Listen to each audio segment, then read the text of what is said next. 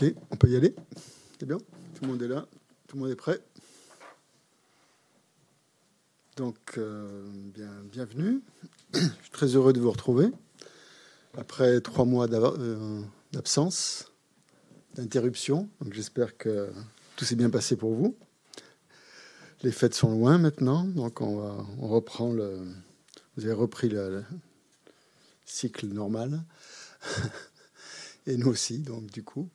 Et euh, ce que je voulais vous dire? Oui, par rapport au devoir, oui, j'ai entendu toutes sortes d'échos. Certains d'entre vous se sont affolés que le devoir était très, très, très, très difficile et que là, voilà, je pense que même certains ont voulu abandonner le DB. Donc, juste pour vous préciser une chose, c'est que bon, il y a plusieurs niveaux parmi vous. Il y, a, qui, qui, refont le DB. Donc, dans les, les, questions que je pose dans le devoir sont euh, sont à plusieurs niveaux, en fait. Vous n'êtes pas obligé de répondre à toutes les questions. Si les questions vous paraissent trop, trop difficiles et, ne pas, et pas adaptées à votre niveau, simplement, vous les sautez. Vous, ne les, vous, ne les, vous n'y répondez pas. Hein. Euh, mais pour les autres, pour donner un petit, un petit challenge un peu à, ceux qui ont déjà étudié et puis les inciter peut-être à, à, réfléchir ou à aller chercher des documents ou des sources euh, là, où ils, là où ils peuvent. Euh, voilà, je, mets des, questions qui sont un petit peu plus difficiles que les questions de base, où il s'agit simplement de, répéter ce que vous avez entendu sur les vidéos ou pendant l'enseignement. Donc voilà, donc il y a plusieurs niveaux. Alors ne soyez pas un peu, ne soyez pas effarouchés par certaines questions qui vous ont paru un petit peu, euh, enfin pas adaptées à, au cycle découverte du bouddhisme. Enfin, c'est parce que sur Internet, enfin, tous les gens qui rendent leur devoir, il y en a, il y en a quand même pas mal. Euh, j'ai pu voir que les, les, niveaux étaient très, très, euh, très différents, très disparates. Donc, donc il y en a pour tout le monde. Hein. Il y a, voilà, vous faites ça à votre niveau, sachant que bah, vous allez forcément progresser. Euh, votre compréhension va s'affiner, etc., au cours de ce découverte du bouddhisme, enfin j'espère. Et donc après, vous répondrez différemment aux questions. C'est tout un, enfin, c'est tout un, apprentissage qui, va, qui se met en place comme ça. Donc voilà, donc euh, pas, pas d'inquiétude. Euh, euh, c'est adapté. Voilà, bah, si vous voulez, pour commencer, je vous propose de faire une petite méditation sur le souffle, voilà, pour permettre de, bah, de se retrouver un petit peu et de laisser derrière voilà, tout ce qui tout ce qui peut un peu nous encombrer pendant ce, week-end, d'essayer un peu d'oublier nos soucis euh, quotidiens et d'être, euh, de se reconnecter à l'instant présent.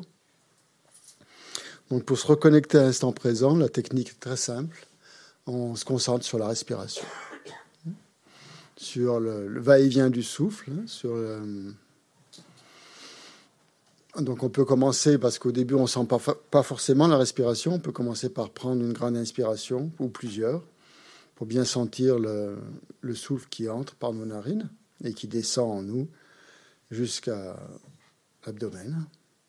Et on peut se concentrer donc à ces deux points, soit l'entrée du, des narines, soit le niveau à peu près au niveau du nombril ou un petit peu en dessous, à quatre doigts on dit, pour essayer de ressentir donc ces mouvements, ces sensations donc qui ont lieu à ce moment-là. Donc c'est le souffle et c'est les sensations qui sont euh, qui nous ramènent au présent.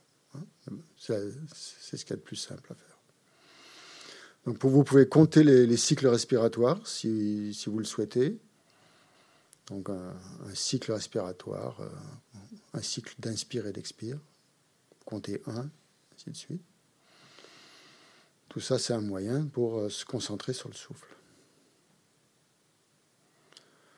Pour ceux qui sont un peu plus familiers avec la visualisation ou qui ont l'habitude des, des, syllabes, ils peuvent penser que pendant qu'on inspire, on dit Om. Quand on retient un peu légèrement le souffle, après l'inspire, on dit A. Enfin, on pense A. Et quand on expire, on dit Ung. Donc ça fait Oma Ung. Donc on peut associer ces trois lettres, ces trois lettres, ces trois syllabes euh, à, la, purification ou à, la respiration simplement. Et si vous êtes très fort, pour les champions, ben vous restez simplement euh, attentif au souffle, très détendu, en observant simplement euh, le souffle, mais sans vraiment l'observer non plus. en, étant, en essayant de faire un avec la respiration. Donc à vous de voir.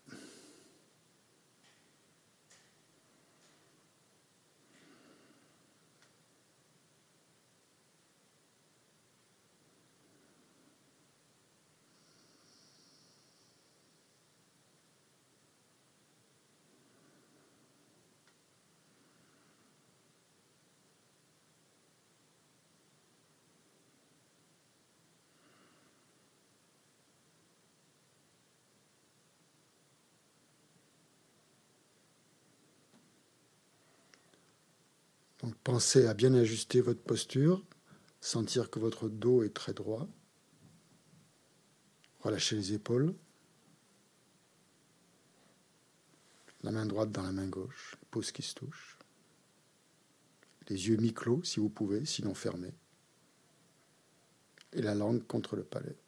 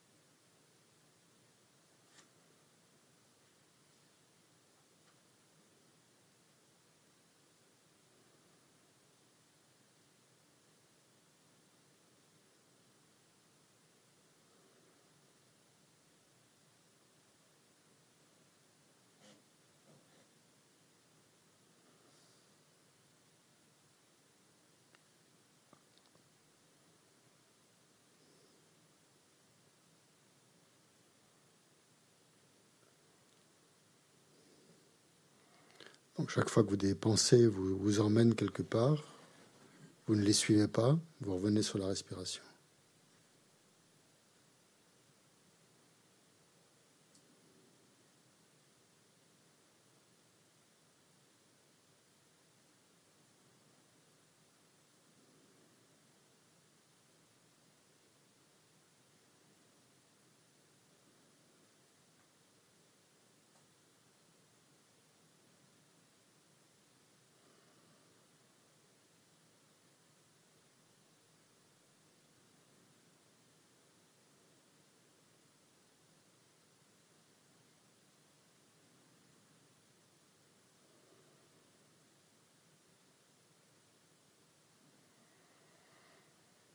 Maintenant que vous vous sentez plus calme, plus, peut-être serein, vous allez essayer de parcourir votre corps intérieurement en essayant de dénouer toutes les parties qui sont un petit peu, tendues.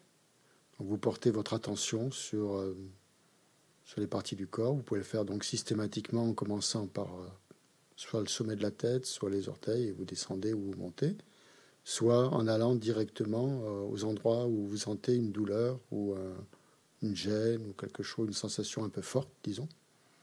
Et vous posez votre attention sur cette zone-là, sans jugement, juste en, en observateur, en observatrice.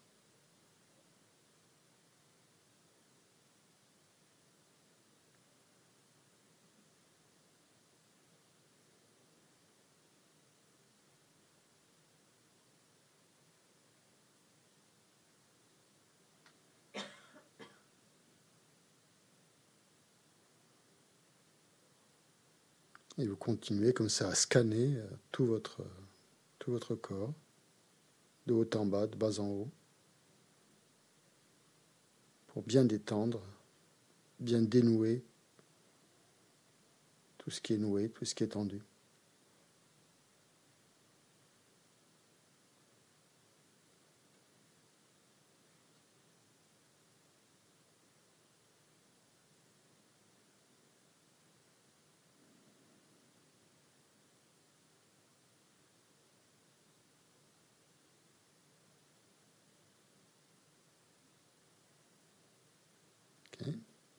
Et enfin, le dernier point, on va juste établir une motivation positive, une motivation correcte pour, euh, pour ce week-end, déjà pour ce matin, en pensant qu'on n'est pas simplement là pour notre propre intérêt personnel, simplement pour, euh, par souci de soi, mais dans dans, avec des visées beaucoup plus vastes que par cette euh, compréhension du bouddhisme et cette cet intérêt qu'on porte à cette voie, c'est pas simplement un intérêt personnel ou pour acquérir de nouvelles connaissances, mais pour vraiment euh, se transformer, transformer notre esprit pour qu'il soit plus ouvert, plus altruiste, plus compatissant.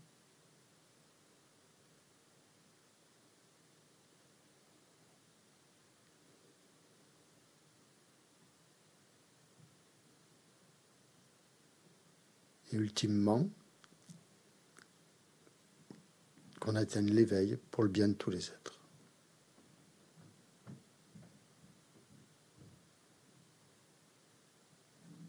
on essaie de ressentir cette aspiration profonde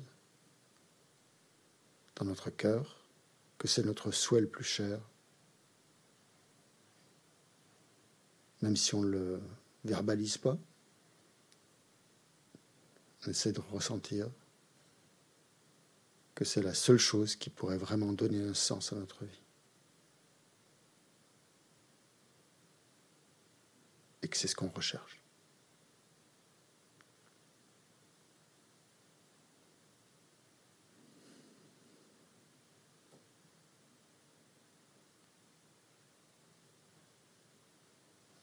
Donc cette pensée, on essaye de vraiment de, de coller à elle et de l'intégrer dans notre courant de conscience. Même une seconde, deux secondes, ça suffit. C'est une cause, c'est une graine qui mûrira forcément. Bien, donc on va maintenant commencer. On va commencer par les prières habituelles, les prières euh, qu'on récite euh, pour de, se mettre dans le cadre de l'enseignement du Bouddha, qui est notre maître spirituel. Donc on commence déjà par, euh, par se tourner en fait vers euh, le maître. Ouais, merci de passer les, les documents, le petit le livret doré. S'il en reste, s'il n'y en a pas assez, il y en a derrière le rideau. Si et de l'aller à la page 73. Voilà. Donc, euh, je vais partager sur Internet pour ceux qui n'ont pas le livret. Si vous voulez vous procurer ce livret, il est disponible aux éditions Mahayana. Vous pouvez le télécharger ou l'acheter. Ok. Donc le premier mot, voyez, de la phrase, c'est maître. donc euh, voilà, on est vraiment dans le, au cœur du sujet là. Et donc on va visualiser donc dans l'espace en face de soi le Bouddha Shakyamuni, comme euh, la statue qui est derrière moi au fond de la salle. Enfin, hein. mais pas, pas simplement, pas sous une forme comme ça concrète, beaucoup plus sous une forme lumineuse, beaucoup plus lumineuse, hein, comme si on était euh, face à une comme si on voyait un arc-en-ciel devant nous qui, qui est euh, impalpable, mais qui est vraiment présent. Et plus on le regarde, plus on voit ses couleurs, plus on voit cette, euh, cette aura dorée qui, euh, qui illumine tout. Donc on peut commencer simplement par voir une boule de lumière, une lumière dorée en face, dans l'espace en face de nous. Et puis si on regarde bien, dans cette lumière dorée, on voit apparaître le Bouddha Shakyamuni dans toute sa splendeur, dans toute sa magnificence. Et on, on pense à lui comme, euh, comme étant notre, notre maître spirituel, celui qui, va, qui, nous a, qui nous indique la voie par l'intermédiaire de quantité d'instructeurs ou de, de, situations même, de rencontres ou de personnes. Mais que derrière tout ça, en fait, il y a le, il y a le Bouddha Shakyamuni. Et pour commencer, donc, on va lui adresser une louange, puisque c'est grâce à cette louange qu'on va essayer d'établir cette connexion, cette communication avec le Maître. Donc on, pendant qu'on récite ces mots, on essaye de garder à l'esprit donc la visualisation, de faire, euh, de penser au sens de ce qu'on dit et de ressentir que le Bouddha est vraiment présent devant nous, en face de nous. Maître enseignant, Bhagavan, Tathagata, Arat, Bouddha, pleinement accompli, parfait en connaissance et en bonne conduite, Sugata, connaisseur du monde, insurpassable guide des êtres à discipliner, enseignant de tous les dieux et de tous les hommes, à vous, Bouddha, Bhagavan, glorieux conquérant, Shakyamuni, je rends hommage et présente des offrandes, en vous je prends refuge. Maître, enseignant, Bhagavan, Tathagata, Arad, Bouddha pleinement accompli, parfait en connaissance et en bonne conduite, Sugata, connaisseur du monde, insurpassable guide des êtres, à discipliner, enseignant de tous les dieux et de tous les hommes, à vous, Bouddha, Bhagavan, glorieux conquérant, Shakyamuni, je rends hommage et présente des offrandes, en vous je prends refuge. Maître enseignant, Bhagavan, Tathagata, Arad, Bouddha pleinement accompli, parfait en connaissance et en bonne conduite, Sugata, connaisseur du monde, insurpassable guide des êtres à discipliner, enseignant de tous les dieux et de tous les hommes, à vous, Bouddha, Bhagavan, glorieux conquérant, Shakyamuni, je rends hommage et présente des offrandes, en vous je prends refuge. Maître enseignant, on l'a fait combien de fois? Ah, ça y est, bon. Je pas... Je comptais pas. Euh, vous, chef parmi les hommes, à votre naissance, vous avez fait sept pas sur cette grande terre et annoncé Je suis suprême en ce monde. À vous, sage en ce temps-là, je rends hommage. Corps parfaitement pur, forme éminemment noble, océan de sagesse, vous êtes pareil à une montagne d'or et votre renommée illumine les trois mondes. À vous, Sauveur suprême, je rends hommage. Vous êtes orné de marques excellentes, votre visage est semblable à une lune immaculée, et votre teint pareil alors. À vous, je rends hommage. Pur comme vous, les trois mondes ne le sont pas. À vous, dans la sagesse est incomparable, je rends hommage. Sauveur à la grande compassion, enseignant qui connaît toutes choses, chant de mérite aux qualités aussi vastes que l'océan, à vous, ainsi est, je rends hommage. Par la pureté, il délivre de l'attachement. Par la vertu, il libère des renaissances infortunées. Unique chemin, réalité pure et suprême. Au Dharma qui apaise, je rends hommage. Vous êtes libéré et montrez la voie qui mène à la libération. Vous observez avec ferveur les préceptes de l'éthique. Chant pur doté de réalisation, à vous, assemblée suprême vouée à la vertu, je rends hommage. Hommage au suprême Bouddha, hommage au refuge du Dharma, Hommage à la noble Sangha, avec une dévotion infinie. Hommage à vous trois. À vous qui êtes dignes de respect, m'inclinant avec décor aux aspects les plus divers. aussi nombreux que les atomes de tous les royaumes, avec une foi suprême, je rends hommage. Ne commettre aucune action nuisible, s'engager dans des actions saines, parfaites, discipliner complètement son esprit, tel est l'enseignement du Bouddha. Comme une étoile, une vue déficiente, une flamme, une illusion, une goutte de rosée ou une bulle, un rêve, un éclair ou un nuage. Considérez ainsi tous les phénomènes composés.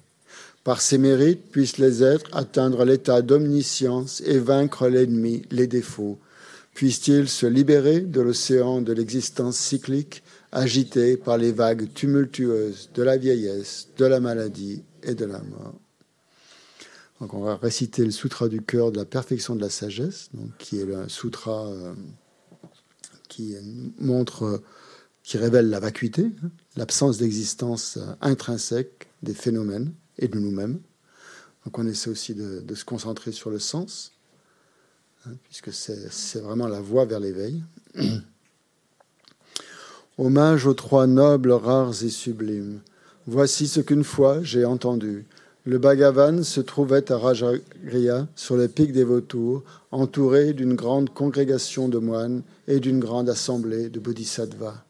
À ce moment-là, le Bhagavan était absorbé dans la concentration sur les catégories de phénomènes appelés perception profonde. Au même moment, le Bodhisattva, Mahasattva, Arya, Avalokiteshvara contempla la pratique même de la profonde perfection de la sagesse, et il vit que les cinq agrégats également étaient vides de nature propre.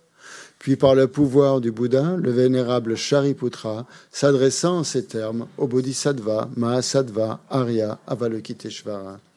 Les fils de la lignée, désireux de pratiquer la profonde perfection de la sagesse, comment doivent-ils s'y prendre?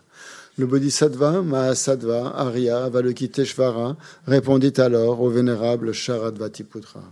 Shariputra, les fils ou les filles de la lignée qui désirent pratiquer la profonde perfection de la sagesse doivent la considérer de la manière suivante.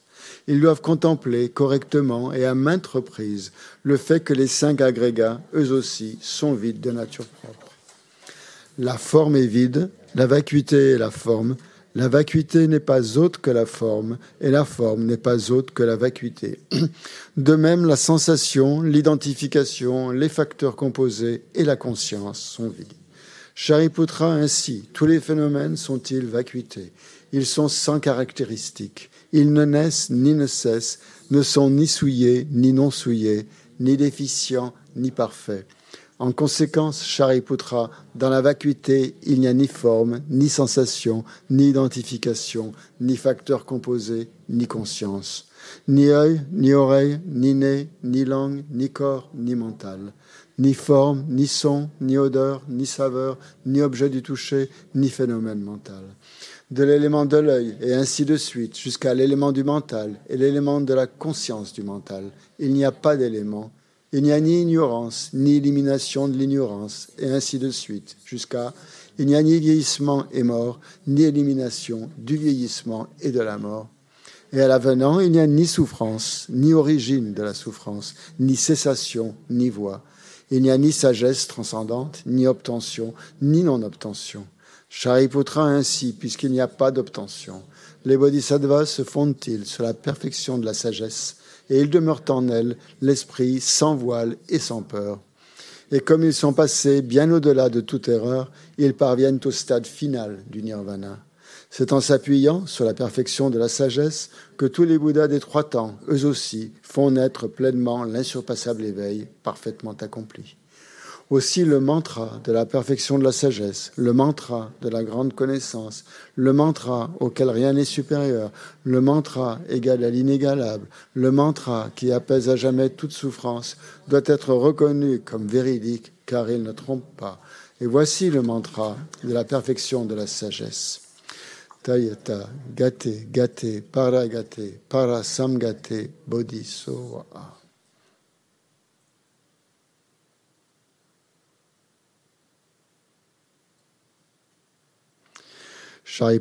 C'est ainsi qu'un bodhisattva, Mahasattva, doit s'exercer à la profonde perfection de la sagesse.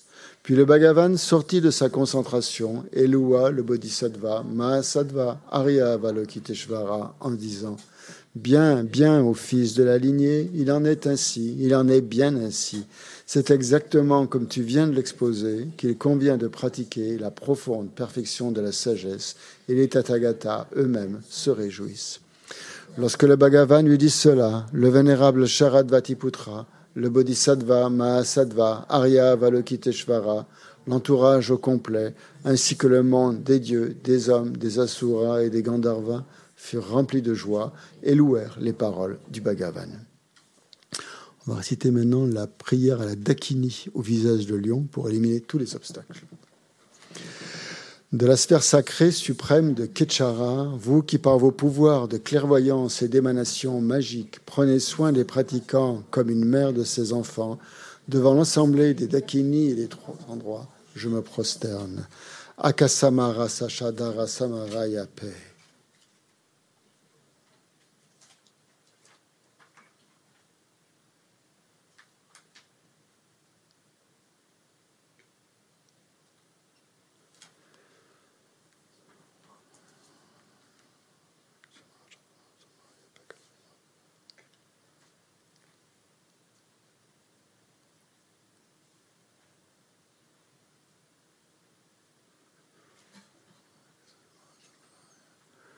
Akasamara Sachadara Samaraya Pe. Tayata Gate Gate Paragate Parasamgate Bodhi Sora. Par les enseignements des trois nobles rares et sublimes, dotés du pouvoir de la vérité, que les obstacles soient évités, qu'ils soient chassés, qu'ils soient apaisés, que tous les ennemis et toutes les forces négatives, contraires au Dharma, soient complètement pacifiés. Puisse la oh, Shantim Kurusoa Puisse la multitude des 80 000 obstacles être dissipés. Puissions-nous être séparés des conditions adverses au Dharma. Puissent tous les plaisirs être en accord avec le Dharma. Puisse le bonheur parfait et tout ce qui est de bon augure régner ici, maintenant. On fait l'offrande de mandala en visualisant que l'on offre au Bouddha pour son enseignement et sa guidance tout ce qu'il y a de plus beau, de plus merveilleux dans, dans cet univers, mais aussi dans tous les univers qui, qui existent. Euh, ah oui, pardon, c'est votre livre, c'est page 98. Excusez-moi, ça suit sur mon truc, hein, je ne pas faire attention. 98. Courte offrande du mandala.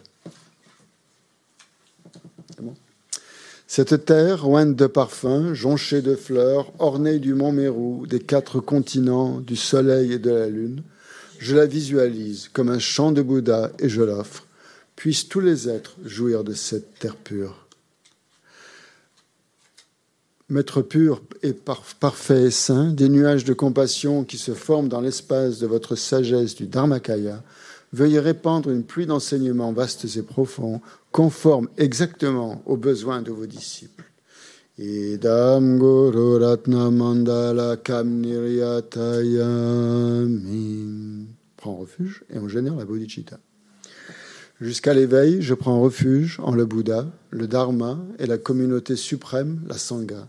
Grâce au mérite réuni par l'écoute de l'enseignement, puissais-je devenir un Bouddha afin d'être bénéfique aux êtres, à tous les êtres. Jusqu'à l'éveil, je prends refuge dans le Bouddha, le Dharma et la communauté suprême, la Sangha. Grâce au mérite réuni par l'écoute de l'enseignement, puissais-je devenir un Bouddha afin d'être bénéfique aux êtres. Jusqu'à l'éveil, je prends refuge dans le Bouddha, le Dharma et la communauté suprême, la Sangha. Grâce au mérite réuni par l'écoute de l'enseignement, puissais-je devenir un Bouddha afin d'être bénéfique à tous les autres. Qu'est-ce que vous avez, la troisième strophe Troisième vers.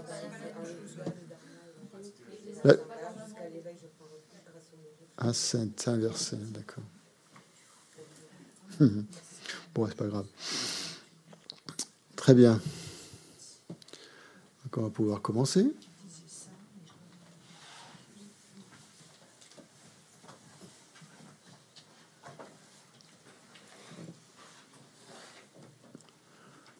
Donc ce week-end, le sujet, après la... Nous avons vu la voix, qu'est-ce que nous avons vu jusqu'à présent? On a vu l'esprit, hein, qu'on a commencé par l'esprit, ensuite on a vu la méditation, comment les deux types de méditation, et la dernière fois on a parlé de, de la voie ou du chemin, la voie spirituelle. Donc maintenant, c'est bien beau d'avoir tout ça, de savoir comment méditer, de savoir ce qu'est l'esprit, d'avoir une perspective vaste et, globale euh, de, la voix tout entière, qui est assez complexe quand même. Euh, cette voix, eh ben, on a besoin d'un guide. Maintenant, c'est logique. Hein. Quand on part un peu à l'aventure, comme ça, partir sans guide, ça serait un peu kamikaze. Et donc, on a besoin d'un guide qui va nous montrer la voie, qui va nous indiquer la voie. Parce que suivre soi-même la voie, euh, ben, c'est pas possible. Sinon, on serait déjà libéré. Hein. On aurait déjà atteint l'éveil, on serait déjà des êtres réalisés. Et, euh, et c'est pas vraiment ça qui. On est encore euh, malheureusement prisonnier de nos. Euh, de notre karma et de nos perturbations mentales. Donc le, but donc d'avoir un, maître, un, guide, on pourrait l'appeler le guide spirituel, si, le mot maître ne vous convient pas, parce que c'est vrai quand même ce mot maître, il est quand même chargé de connotations un peu euh, extrêmes, on va dire, pour le moins qu'on puisse dire. Euh, et donc euh, jouer le, qu'est-ce que c'est qu'un maître spirituel? Donc c'est ça qu'on va voir et essayer de, bien comprendre ce qu'on entend dans, le, bouddhisme tibétain, en tout cas par euh, cette idée de, maître. Hein. Donc je vous dis, si, le mot maître ne vous, euh, ne vous plaît pas, ce que je peux tout à fait comprendre quand on pense à tout ce qui a, euh, pu y avoir comme dérive hein, dans la relation de maître à disciple, c'est justement le but en fait de ce, de ce week-end, c'est justement pour qu'il n'y ait pas de dérive. Et en comprenant bien quel est, en tant que disciple, quel est notre, notre rôle et comment on doit considérer justement cette relation de maître à disciple pour qu'elle soit saine, pour qu'elle soit euh, libératrice hein, et qu'elle soit vraiment porteuse pour nous. Il n'est pas question de s'enfermer dans une relation euh, euh, dans laquelle on va, oui, s'enfermer. Hein. Au contraire, la, relation au maître, elle doit être libératrice. C'est le guide qui nous emmène à l'éveil. Hein. Donc on ne va pas s'enfermer dans mais c'est aussi à nous de ne pas nous enfermer. Le maître, lui, euh, il n'est pas enfermé, il est libre. C'est nous qui nous enfermons parce que nous avons forcément tendance, hein, cette tendance euh, due à l'ignorance, hein, de nous enfermer dans nos concepts, dans, notre rigidité euh, conceptuelle et de, finalement de, poser sur, le maître peut-être des, idées, des concepts qui n'y sont pas.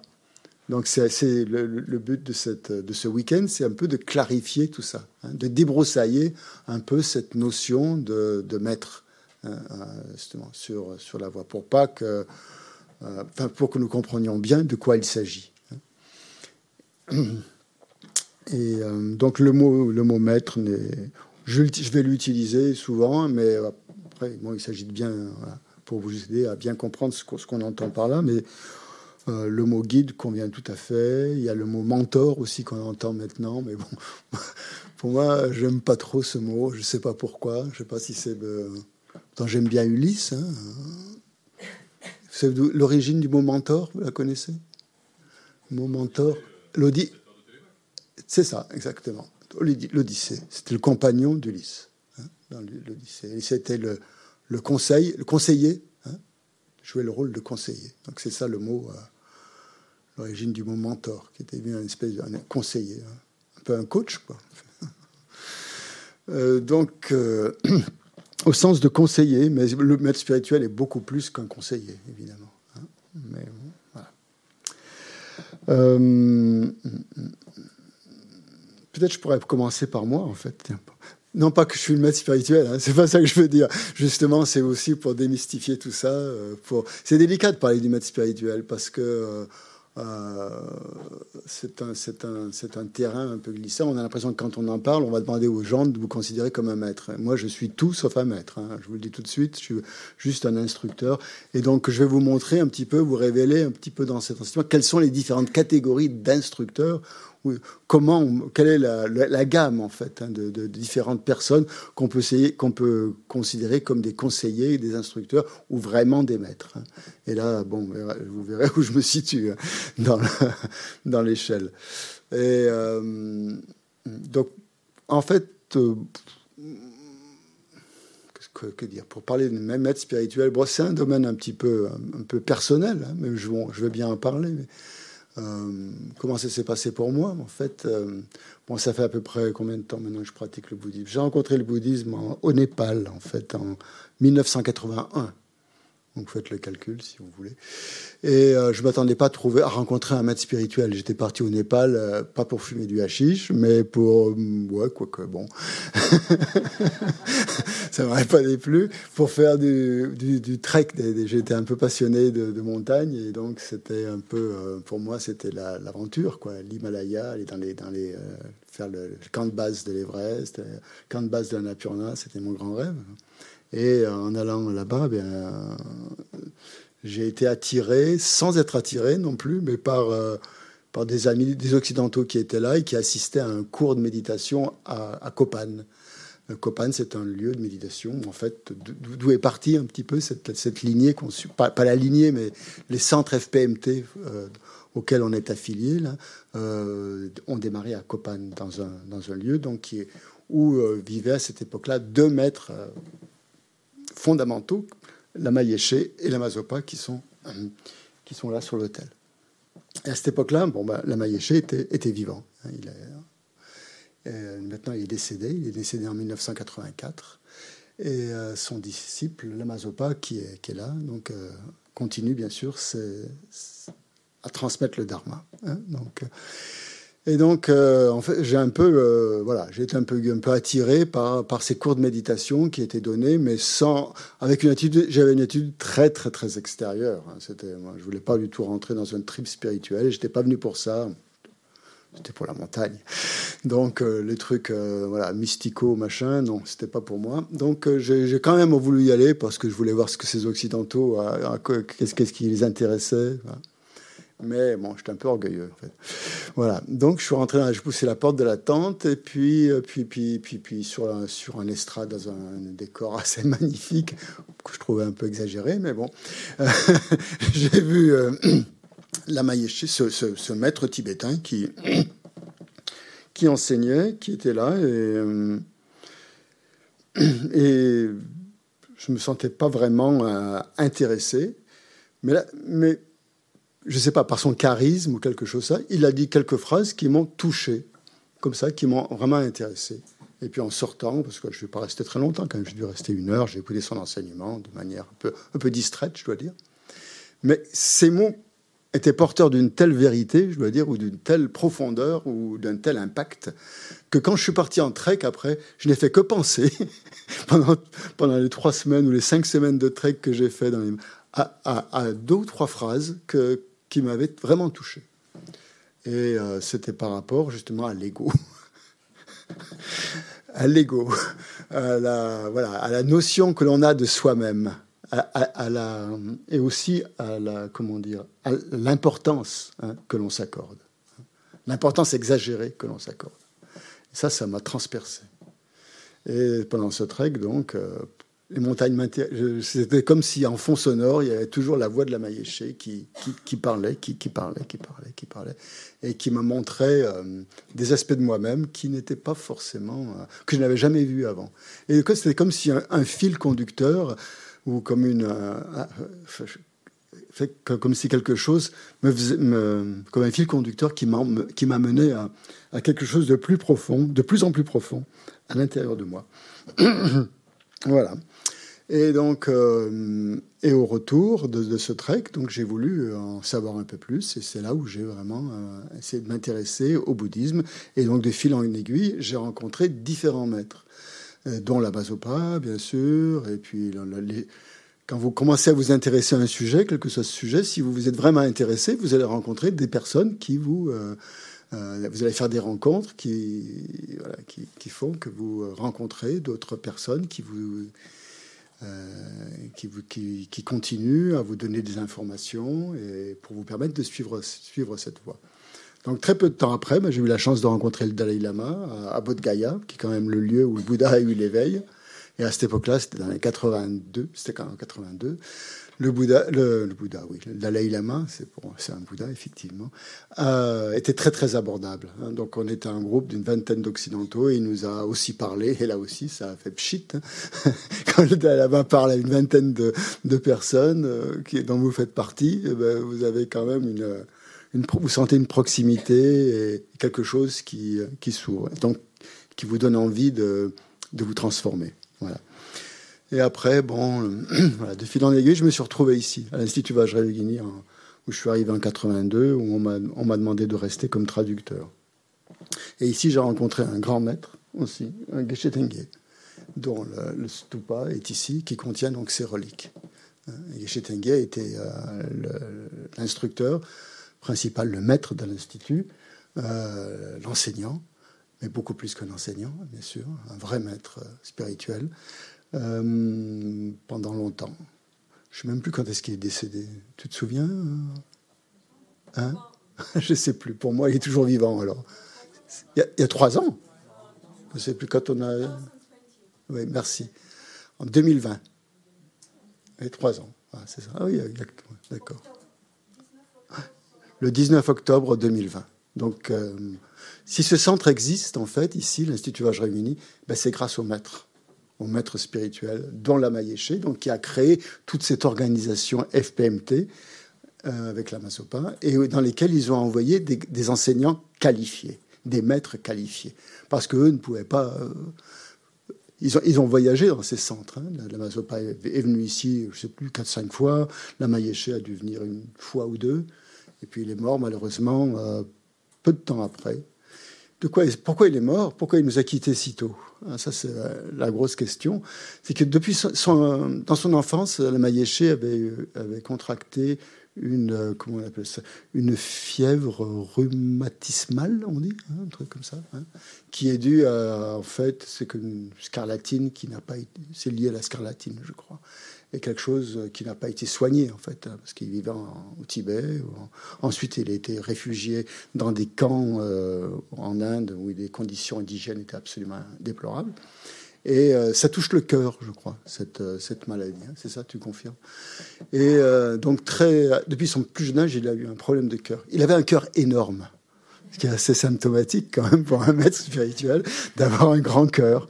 Et son cœur était démesuré. Il aurait dû être mort quoi, depuis longtemps. Et il a réussi, euh, à force de pratique, ou je ne sais pas, à, se maintenir en vie pour ses disciples, parce qu'il a de plus en plus de disciples, et à, donner des enseignements, à guider. Euh. et il est mort aux États-Unis, dans une clinique en Californie. Et euh, voilà, il nous a quittés en 84, malheureusement. Donc ça a été, le, pour moi, ça a été un, révélateur, la et je l'ai très peu connu en fait. C'est le seul, je l'ai connu que, lors de cette brève entrevue, euh, loin, loin, loin de moi, en, 1981, où il, était, l'endroit me paraissait vraiment vaste, alors que c'était juste une, petite tente, une, rotonde en fait, pas très très grande, mais j'ai l'impression qu'entre lui et moi, il y avait un abîme. Quoi. Euh, mais, mais, au niveau du cœur, je pense qu'il y a quelque chose qui a dû passer et qui fait que je me retrouve aujourd'hui ici à vous parler du maître spirituel. Donc c'est... Euh, je pense que si je n'avais pas rencontré la Maïeché, euh, ma vie n'aurait pas été du tout ce qu'elle est actuellement. Et, donc je lui dois énormément, même si cette rencontre fut extrêmement brève. Donc je vous parlais donc, donc Geshe Tengue, qui a enseigné ici, euh, qui a donné beaucoup de son temps, beaucoup de son énergie pour, euh, pour s'occuper de ce centre. À l'époque, euh, on était en 82 une petite poignée d'occidentaux vivant dans des conditions misérables. Le château n'avait, pas de chauffage, il n'y avait rien, il y avait euh, on chauffait des radiateurs à gaz. Euh, et Geshe, là, enseignait tous les matins, nous donnait un enseignement sur le lamrim, justement, ce, qu'on, ce qui nous occupe là. Tous les matins, tous les matins, tous les matins. Euh, et, le week-end, il y avait quelques personnes en plus qui venaient de Toulouse ou des environs, de Lavore, qui venaient assister à un enseignement spécial. Donc Geshe n'arrêtait pas, n'arrêtait pas d'enseigner. Et n'était jamais découragé Euh, on connaissait rien mais rien. On n'avait euh, même pas une vision comme vous, vous l'avez déjà de, la perspective de la voix. On prenait les enseignements comme ils venaient. Et, euh, puis, bon, ne parlait pas, ne parlait pas du tout le français, hein, ni même l'anglais, très très peu. Il connaissait juste quelques mots. Donc, c'était traduit par un jeune Tibétain qui était là, qui s'appelait Tenzin, qui était à Lavore, qui connaissait pas le français, il connaissait que l'anglais et il traduisait du tibétain à, l'anglais. Et moi, j'étais à côté de Tenzin, je ne connaissais pas le tibétain. je traduisais de l'anglais au français, donc euh, double traduction. Et malgré tout, euh, le, message du Bouddha est quand même passé. Donc ça veut dire qu'il y a quand même quelque chose au-delà des mots, je pense, qui doit passer quand un vrai maître spirituel enseigne. Il y a, euh, il y a un pouvoir, quoi. Il y a quelque chose. Il y a la force de, je sais pas comment l'appeler, moi, hein, cette, force qui, passe à travers les mots.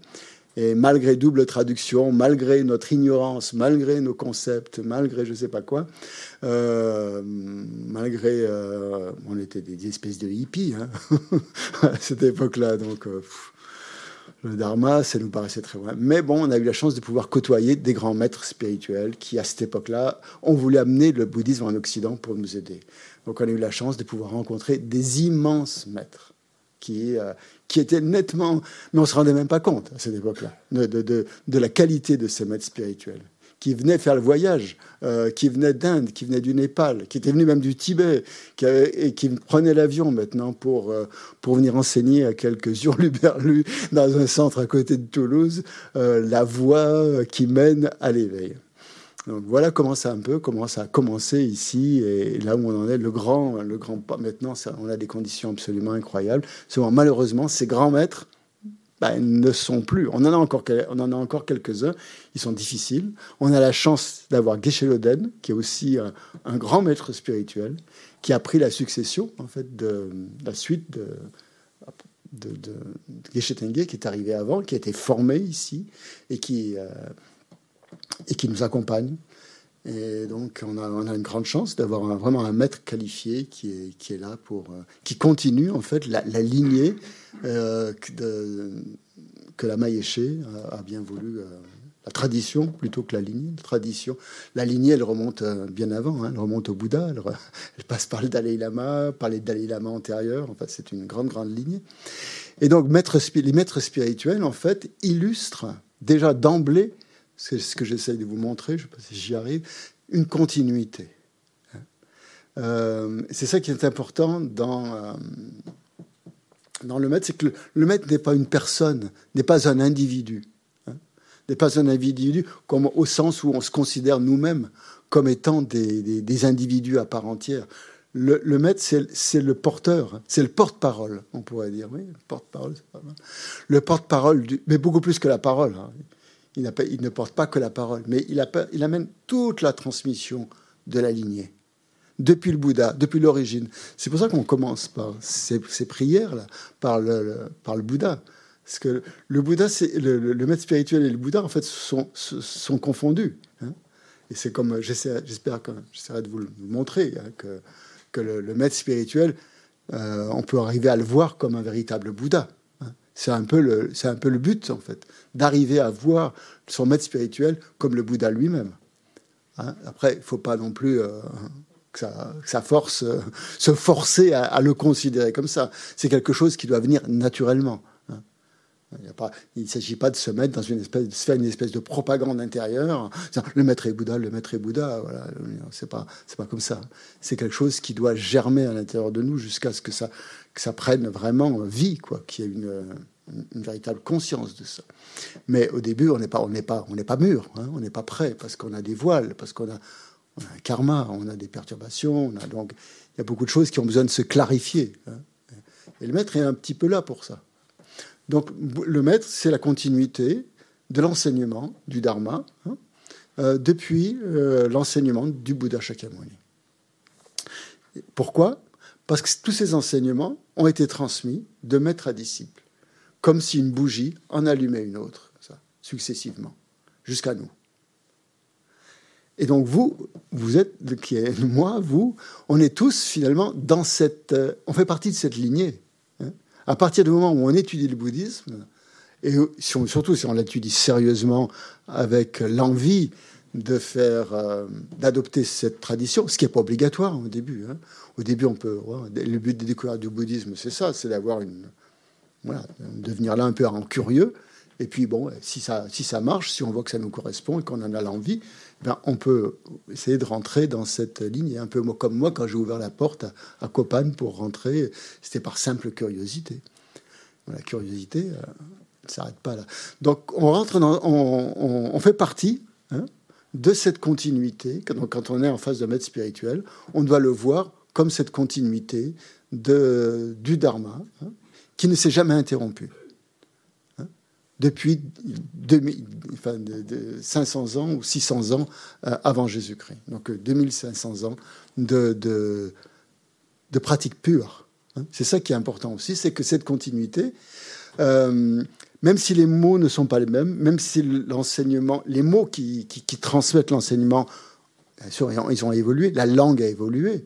On ne parle pas, ne connaît pas le sanskrit, on ne connaît pas le tibétain, bon, mais, mais malgré tout, euh, à, travers le, à travers les mots, c'est le même sens qui est véhiculé. Et il y a un sens profond qui est véhiculé. Et ce sens profond, c'est à ça qu'on veut, c'est ça, c'est à ça qu'on veut adhérer. Hein. c'est ça qui, nous, qui, va, qui va nous porter. C'est ça qu'on veut comprendre. Mais ça, on ne peut le comprendre que parce qu'il y a l'éclairage, hein. mais plus que l'éclairage, je dirais peut-être même l'illumination. C'est un éclairage très fort du maître spirituel qui va nous amener petit à petit hein, à, à, comprendre les enseignements en profondeur et à les intégrer. Parce que le but, c'est ça. C'est pas le bouddhisme, c'est pas simplement. Mais bien sûr, la compréhension est très importante, mais c'est pas, ça s'arrête pas à une compréhension intellectuelle. C'est évident. il faut une compréhension beaucoup plus euh, profonde qu'une compréhension intellectuelle. Et ce qui va permettre cette compréhension profonde, eh ben, c'est ce qu'on a vu précédemment, c'est déjà de bien connaître la voie, de voir où on va, de savoir où on veut aller. Parce qu'en fait, euh, si on veut pas aller à l'éveil, on n'a pas besoin de maître spirituel. Si on vient, bah, si c'est pas ça qui nous intéresse, si c'est juste pour avoir des connaissances, un instructeur comme Christian Charrier, ça suffit nettement. Si c'est pour aller à l'éveil, il va falloir quelqu'un de beaucoup plus fort que lui. Il va, falloir, falloir quelqu'un qui a beaucoup plus de charisme, hein, déjà, et de sagesse aussi, hein, puisque ça va être les deux éléments qui vont euh, vous amener à l'éveil. La, compassion, l'amour, le, cœur, quoi, autrement dit, et le, côté plus un peu connaissance ou sagesse. Et ça, eh bien, c'est le maître spirituel qui va vous aider à, développer ce, ce, genre de qualité, si on en a envie parce que euh, ne vont pas venir toutes seules, forcément. Le maître spirituel, il a un rôle, il a un rôle de fil conducteur, mais le travail, c'est nous qui le faisons. Dans la voie bouddhiste, euh, on ne croit pas en la magie d'un maître spirituel qui a une baguette comme ça et qui va vous propulser vers l'éveil euh, par, je ne sais pas quoi, des bénédictions, qui va vous transmettre des réalisations, qui va vous, vous transporter. Non, c'est pas ça. Le maître spirituel, c'est de de montrer la voie, c'est de, vous, de marcher avec vous sur la voie et de vous aider à la, à la réaliser, à l'intégrer en vous-même. Donc, on l'a vu la dernière fois, donc la voie, qu'est-ce que c'est? La voie, ben, c'est une, un passage. Hein. c'est, une voie, c'est quelque chose d'intérieur. C'est, une, c'est un passage qui mène d'un état ordinaire à euh, un état supérieur, on va dire. Donc c'est ça qu'on veut, en fait. Quand on veut suivre un maître spirituel, c'est déjà atteindre un état supérieur, mais pas, dans le sens de l'ego, bien sûr, hein, dans le sens supérieur, où c'est un état qui va, qui va nous libérer du samsara. C'est l'état où on est libéré, libéré de, nos, de nos problèmes. Mais pas simplement de libérer de nos problèmes, mais aussi avec une vision aussi de beaucoup plus vaste, beaucoup plus altruiste, d'envisager euh, que de voir que les autres aussi ont des problèmes et de, de, vouloir développer cette intention d'aider les autres aussi euh, d'une manière complètement euh,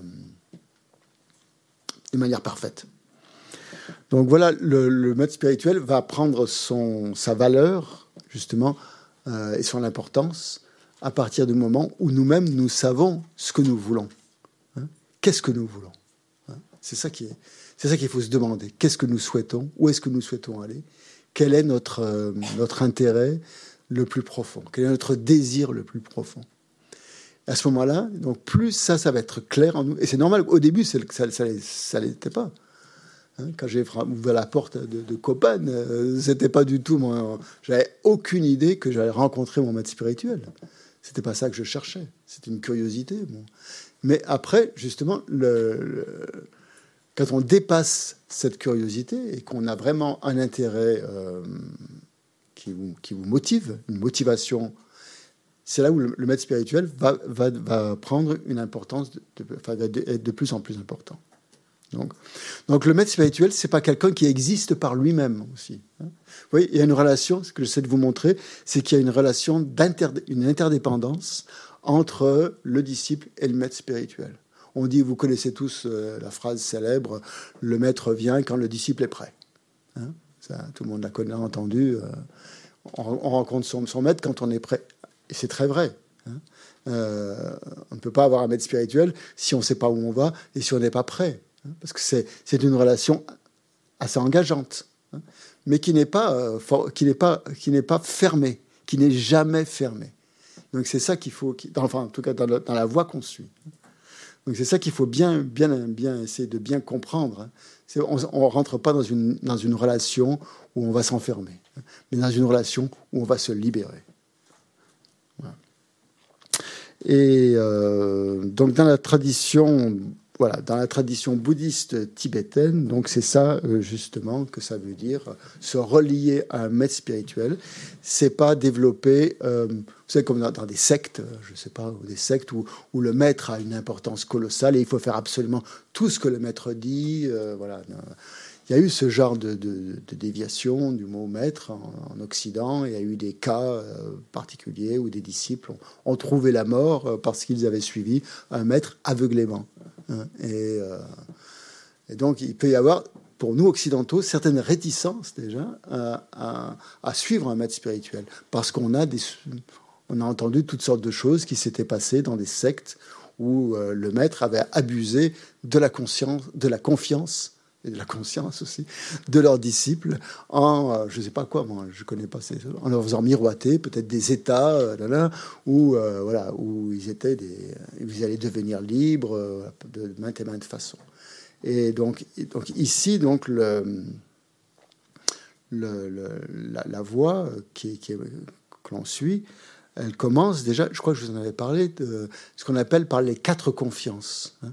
Quand on suit l'enseignement du Bouddha, hein, on dit qu'il faut. Euh, on, l'a vu ça la dernière fois, les quatre confiances. Bah, vous allez me le dire. Alors, la première confiance, ça fera le lien, ça fera un peu la transition. Il faut faire confiance hein, au message, hein, au message de, l'enseignant, du maître, hein, et pas à sa personnalité. Donc le maître peut avoir un aspect très charismatique, une grande aura et tout ça. Euh, c'est pas ça qu'il faut, c'est pas ça qui doit nous influencer. Mais c'est ce qu'il dit. Hein. Et euh, quand j'ai vu la Mayéché pour la première fois, j'étais même, je me suis dit, mais c'est qui ce, monsieur là qui a l'air d'un Tibétain, qu'est-ce qu'il raconte? Sa personnalité ne m'attirait mais absolument pas. Hein. C'est absolument pas. J'avais aucune euh, moi, je voyais pas ce genre. Je plutôt peut-être, j'aurais été peut-être plus attiré par des gens plus charismatiques avec une grande. Mais non, c'est ce qui m'a ce qui m'a touché, c'est ces mots. Et je crois que c'est la première première chose donc qui est euh, qui est importante de ne pas faire, de ne pas se fier à l'apparence du maître, mais à se fier à ce qu'il dit, hein, à, ses paroles. Ça, c'est le premier point. Deuxième? Hein? Oui, au sens pas simplement se fier aux, paroles qui sont dites, à l'aspect extérieur encore des paroles, mais au sens qui est véhiculé par ces paroles. Quelqu'un peut, avoir une très belle façon de parler, un, grand orateur, et très. il faut faire attention à ça. Donc déjà, vous voyez, le bouddhisme vous dit attention. Vous voulez vous mettre spirituel, faites attention. Déjà, on vous met en garde. Ce que les autres dans les sectes vont peut-être pas vous, dire. Hein. On va pas vous dire trop de faire attention. Mais le bouddhisme commence d'entrer comme ça. Donc ne faites pas trop attention à la, personnalité du, de l'orateur, du maître qui est là sur son trône, mais plutôt à, ce qu'il dit, à ses paroles. Ne faites pas trop attention à ses paroles au niveau comme ça, la poésie ou son orateur, mais au sens de ses paroles. qu'est-ce qu'il dit? Qu'est-ce que disent ces paroles? Quel sens? Donc là, un petit peu un discernement. Donc c'est quand même quelque chose de... Le discernement est très, très, très important dans la voie, voie qu'on suit, justement, et dans la relation au maître. Hein. il faut, il faut essayer de discerner les choses. Il faut faire confiance aussi à sa propre euh, sagesse. Hein. on a son propre discernement. Pas prendre aveuglément euh, un maître, adopter aveuglément un maître spirituel parce qu'il nous plaît, parce qu'il a, il est médiatique ou je sais pas quoi. De troisième confiance. Hein? Par rapport au sens. Ne pas se fier au sens provisoire, mais euh, au sens véritable, hein, au sens profond, euh, du, au sens euh, définitif. Hein. C'est-à-dire voir dans ces enseignements pas le sens simplement apparent, mais essayer un peu de lire un peu entre les lignes, de voir ce qu'il y a derrière. Donc ça demande encore un peu plus de discernement, ça de, pouvoir euh, essayer de... Et plus on va étudier le dharma, bien sûr, plus on va être capable de, discerner des choses. Et le, dernier point, oui, pardon, euh, micro. Ouais. ouais il, y a, deux niveaux de sens dans, dans, les explications du Bouddha. Il y a ce qu'on appelle le sens provisoire, il y a le sens provisoire et il y a le sens définitif. Hein. Par exemple, le sutra du cœur qu'on a lu tout à l'heure, véhicule un sens définitif sur la vacuité. Il peut y avoir des enseignements provisoires qui sont provisoires, ça veut dire qui sont euh, qui sont qui n'ont pas une, portée de vérité ultime, mais une portée de vérité conventionnelle. Euh, certains enseignements sont, sont adaptés, disons, à certains disciples. Et dans, les enseignements du Bouddha, on trouve certains enseignements qui sont donnés à une certaine occasion pour un certain type de disciple, pour, euh, peut-être pour qu'ils se découragent pas, ou voilà. Mais ça, c'est pas des enseignements ultimes, c'est des enseignements provisoires qui permettent à un certain moment de, euh, ben, franchir certaines, certaines étapes. Mais ils sont pas définitifs. L'enseignement sur la vacuité, lui, est un enseignement définitif, parce qu'il va au cœur de la réalité profonde, hein, de la vérité, directement. Hein. C'est pas un enseignement provisoire. Euh, c'est-à-dire, après cet enseignement, ben, vous en aurez un autre, et vous en aurez un autre, et vous en aurez un autre. Comme si euh, le sommet qu'on voit n'était pas le sommet définitif, mais qu'il y en avait encore après une montagne, encore une montagne, il y a encore une montagne. Non, la, vacuité, c'est l'enseignement définitif. Il n'y a rien au-delà de la vacuité. Hein. c'est le sens ultime. Voilà, c'est ça la différence en fait. Hein. Donc essayez, quand vous écoutez un enseignement du bouddhisme, surtout dans le bouddhisme, de voir, de ne pas vous arrêter au sens immédiat. Le sens immédiat peut être important, provisoire, provisoirement. Hein. Il va vous aider à franchir des étapes. Mais ce n'est pas le sens définitif. Le sens définitif, c'est la vue de la vacuité. Hein. C'est-à-dire que tout est interdépendant. Que le maître euh, Là, je vais loin. Hein. pour le premier jour, pour la première session, c'est peut-être un peu trop fort, mais bon, tant pis, on reviendra là-dessus. De toute façon, on aura l'occasion d'y revenir quand on abordera les sujets de la vacuité. C'est qu'il n'y a rien d'existence véritable, hein. ni vous-même, ni le maître. Hein. C'est à partir du moment où on fige les choses dans une relation que l'on a des problèmes, que l'on a de la souffrance, que l'on a des. Mais si on a déjà, si on voit le caractère impermanent des phénomènes, on est, on est vraiment sur la, sur la bonne voie. Hein. Et donc, euh, voilà, euh, c'est aller dans ce sens-là, de ne pas euh, de ne pas entretenir donc une relation figée, mais c'est toujours de voir l'interdépendance des phénomènes. Hein. Et ça, va être ça le rôle du maître aussi. Hein. C'est-à-dire que même son enseignement provisoire, à un moment donné, il va le déconstruire. Et le Bouddha n'a fait que ça, en fait. Le Bouddha n'a fait que ça. Il n'a fait que déconstruire ses enseignements pour, les, pour amener à, le disciple à, à cet état de, justement de, de, vacuité, de voir qu'il n'y a pas rien qui existe, mais euh, ça existe d'une certaine façon, mais pas de la façon dont on le perçoit nous, nous-mêmes. donc c'est de nous amener progressivement à ça. Et le maître va nous, dans, dans, une relation, pour, justement pour bien comprendre cette interdépendance, il va jouer un rôle un peu comme euh, je sais pas, que si vous allez voir un thérapeute, par exemple, il va pas forcément vous, vous donner, vous, vous amener tout de suite, dès la première séance, à, être, à, à, guérir, par exemple. Il va y aller par, euh, de manière progressive. Surtout si vous faites une psychanalyse. Là, vous allez l'avoir pour quand même pour dix ans peut-être, hein, avant d'arriver à, voir de plus en plus profonde, euh, plus profondément justement, euh, à, vous comprendre, à vous connaître vous-même.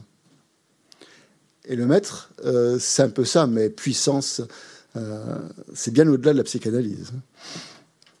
Donc, donc ça, c'est le troisième sens. Essayer de ramener l'enseignement, si on peut, hein, c'est pas forcément évident. Ça, ça, dépend de notre intelligence, ça dépend de ce qu'on a reçu, euh, de ce qu'on comprend des choses. Ça dépend aussi de notre ouverture, surtout aussi, de notre esprit, comment il est. Hein. On a tous des esprits, euh, comme on l'a vu, l'esprit est différent, et on a tous des voiles. Et pour certains, les voiles sont plus opaques que d'autres. Certains sont plus à même de d'intuiter les choses, de les comprendre plus euh, de manière directe. Pour certains, ça va prendre plus de temps. Bon, peu importe. On a le temps. Hein. Enfin, j'espère, en tout cas. Donc, euh, c'est le troisième point. Essayer de voir le sens profond de ça et de ramener le sens à l'interdépendance, si on peut. Et le quatrième, c'est de ne pas. Puisque là, on est à un certain niveau d'intelligence. Euh, quatrième point, c'est de ne pas se fier uniquement, de s'arrêter uniquement à notre, euh, on va dire, notre intelligence ou notre, nos jugements ordinaires mais essayer de dépasser nos jugements, d'aller au-delà de nos jugements. Nos jugements nos bloquent, hein nos jugements, hein, on dit. Hein c'est des mensonges un peu nos jugements. Donc c'est euh, dépasser nos jugements ordinaires pour... Euh, bah, et, le rôle du maître aussi, c'est ça. C'est nous élever aussi, hein, au-delà de nos jugements. Nos jugements, c'est des choses qui sont complètement impermanente, complètement éphémère. Il change en fonction des causes et des conditions, en fonction du temps, en fonction de la personne qui est en face de nous, enfin les jugements. Euh. Le problème, c'est qu'on a tendance à croire à la, à la vérité absolue de nos, de nos jugements.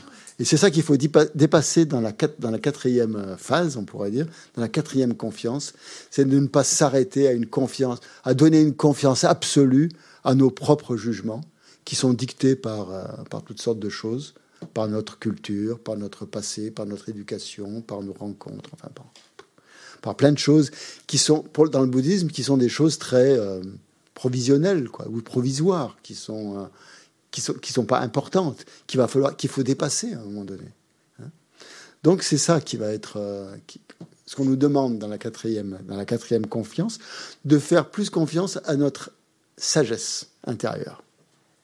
Vous allez me dire, bah, la sagesse, c'est influencé par nos, par nos jugements. Bah oui, jusqu'à un certain point. Mais là, c'est, ça demande une intelligence un peu plus intuitive que, les que, le, que le discernement, déjà.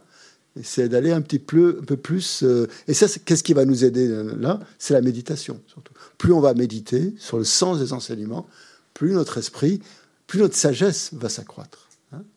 et bien sûr, le maître va aussi jouer un rôle dans ce sens-là à nous donner des enseignements d'une manière. Euh, plus on aura médité, en fait, plus on aura réfléchi aussi, méditer, réfléchir, tout ça, plus les enseignements du maître vont nous, vont nous éclairer, en fait.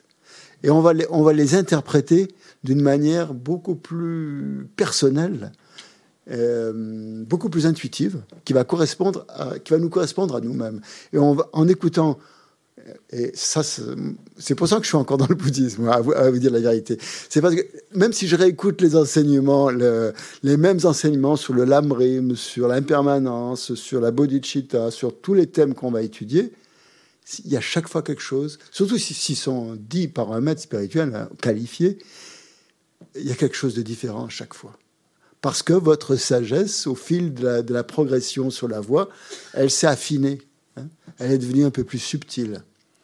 Et euh, je parle pas de moi en général, je parle, bah, je parle pour tout le monde. Hein. Je parle pas de moi en particulier. Je, veux dire, je parle en général pour. C'est ce, ce ce que je remarque chez tout le monde.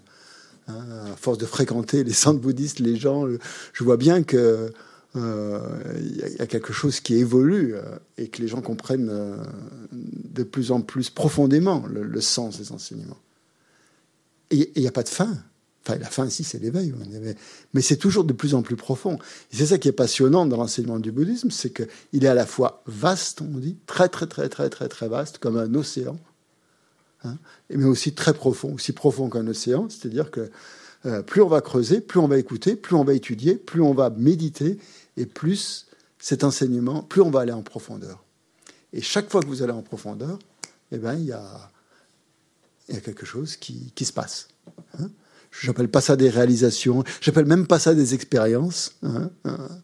Euh, juste, juste, des petits flashs peut-être de compréhension, des choses qui s'ouvrent, des obstacles qui tombent, des voiles qui s'écartent. Je sais pas, je sais rien, je sais pas. Hein, je, je, peux pas le formaliser, je sais pas ce qui se passe, mais en tout cas, c'est euh, au niveau intuitif, c'est ça qui se passe. On a de plus en plus de d'intuition du sens. Et ça, c'est dans la mesure où c'est un, vrai maître qui vous enseigne. Si vous écoutez le Dalai Lama, ben, vous allez écouter le même enseignement. On a l'impression, on peut avoir l'impression que le Dalai Lama dit toujours la même chose. De quoi il parle? La compassion, l'interdépendance. Il revient toujours à ça, mais jamais de la même manière. Et, chaque fois, et si vous êtes vraiment ben, en paix avec vous-même, si vous êtes concentré, si vous avez un peu médité, eh bien, les mêmes mots que, le Dalai Lama a prononcés euh, il y a un mois, les mêmes mots, la, même phrase va, percuter différemment. Et ça, c'est le pouvoir. C'est le pouvoir du dharma et c'est le pouvoir du maître spirituel. Mais euh, il y a une interdépendance entre, bien sûr, comme je sais de vous le montrer, entre le maître, ce qu'il dit, et vous-même, et votre esprit. Hein. Donc c'est ça en fait qu'il faut essayer donc de, bien, hein, quand on écoute des enseignements du Dharma, être attentif à ça être attentif au niveau, euh, à ce qu'on projette sur la personne. Qu'est-ce qu'on projette sur cette personne-là? Ça, c'est très, très, très, très important. Qu'est-ce qu'on met, qu'est-ce qu'on projette de nous-mêmes, de nos fantasmes, hein, on pourrait dire, sur cette personne? Et ça, ça va tomber, forcément. Hein. ça va durer un certain temps, puis au bout d'un moment, ça va. On va avoir marre de ces, de ces histoires-là. Et on va rentrer dans une relation un peu plus juste le mot juste est très important dans, ce qu'on va aborder ce week-end et ce qu'on a commencé à aborder. Le, thème, c'est la dévotion au maître. Alors là aussi, le mot dévotion, c'est porteur, c'est lourd. Hein, dévotion au maître. Hein. Euh, on va parler de la dévotion au maître. Qu'est-ce que c'est que la dévotion au maître? Mais ce qu'il faut ajouter, c'est le mot le plus important, c'est qu'est-ce que c'est que la dévotion juste au maître spirituel? Parce que la dévotion, elle peut être complètement fausse. Elle peut être complètement pervertie. Elle peut être par vos, pas par le maître spirituel, si c'est un maître authentique. Elle pourrait l'être si c'était un faux maître. Donc c'est ça qu'il va falloir surveiller pour que, pour que la relation soit juste. Il va falloir analyser qu'on a vraiment affaire à un maître authentique et pas un, un bouffon comme moi, euh, mais à vraiment un maître qui a, qui a les qualités d'un maître spirituel, d'un vrai maître spirituel. Ça, ça va être la première, euh, première chose à faire, analyser. Et euh, donc, très très important, pour qu'une relation soit juste au maître, à un maître spirituel, il faut... Euh, il y a bien sûr, il y a l'élan du cœur qui est important. Et ça, c'est aussi indispensable quand même. Hein. Je ne dis pas qu'il faut avoir une relation froide et on analyse, on analyse, on analyse sans arrêt. Comme il y a aussi il y a aussi le cœur qui doit jouer, qui, qui, joue son rôle. Mais ça, le cœur, le cœur, il, hein, il a sa, sa raison. ça fonctionne d'une autre manière.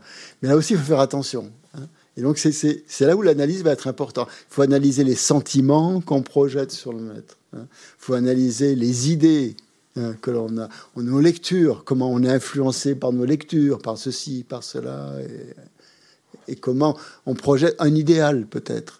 Et euh, si c'est trop idéaliste, ça va tomber. Hein. Là, je vous garantis. Parce que le, maître, s'il est suffisamment habile, il va vous ramener une relation beaucoup plus terre à terre, en fait. Et on a besoin d'une relation terre à terre. Hein, Sinon, on part dans nos idées, et là, là euh, c'est la porte ouverte à n'importe quel délire ou à n'importe quel euh, oui, délire. Hein. maladie mentale, peut-être même.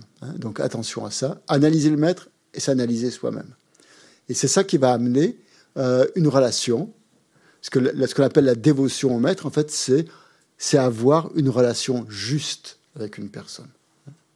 Pas une relation euh, exagérée, euh, mais petit à petit. Et ça, on ne peut pas forcer.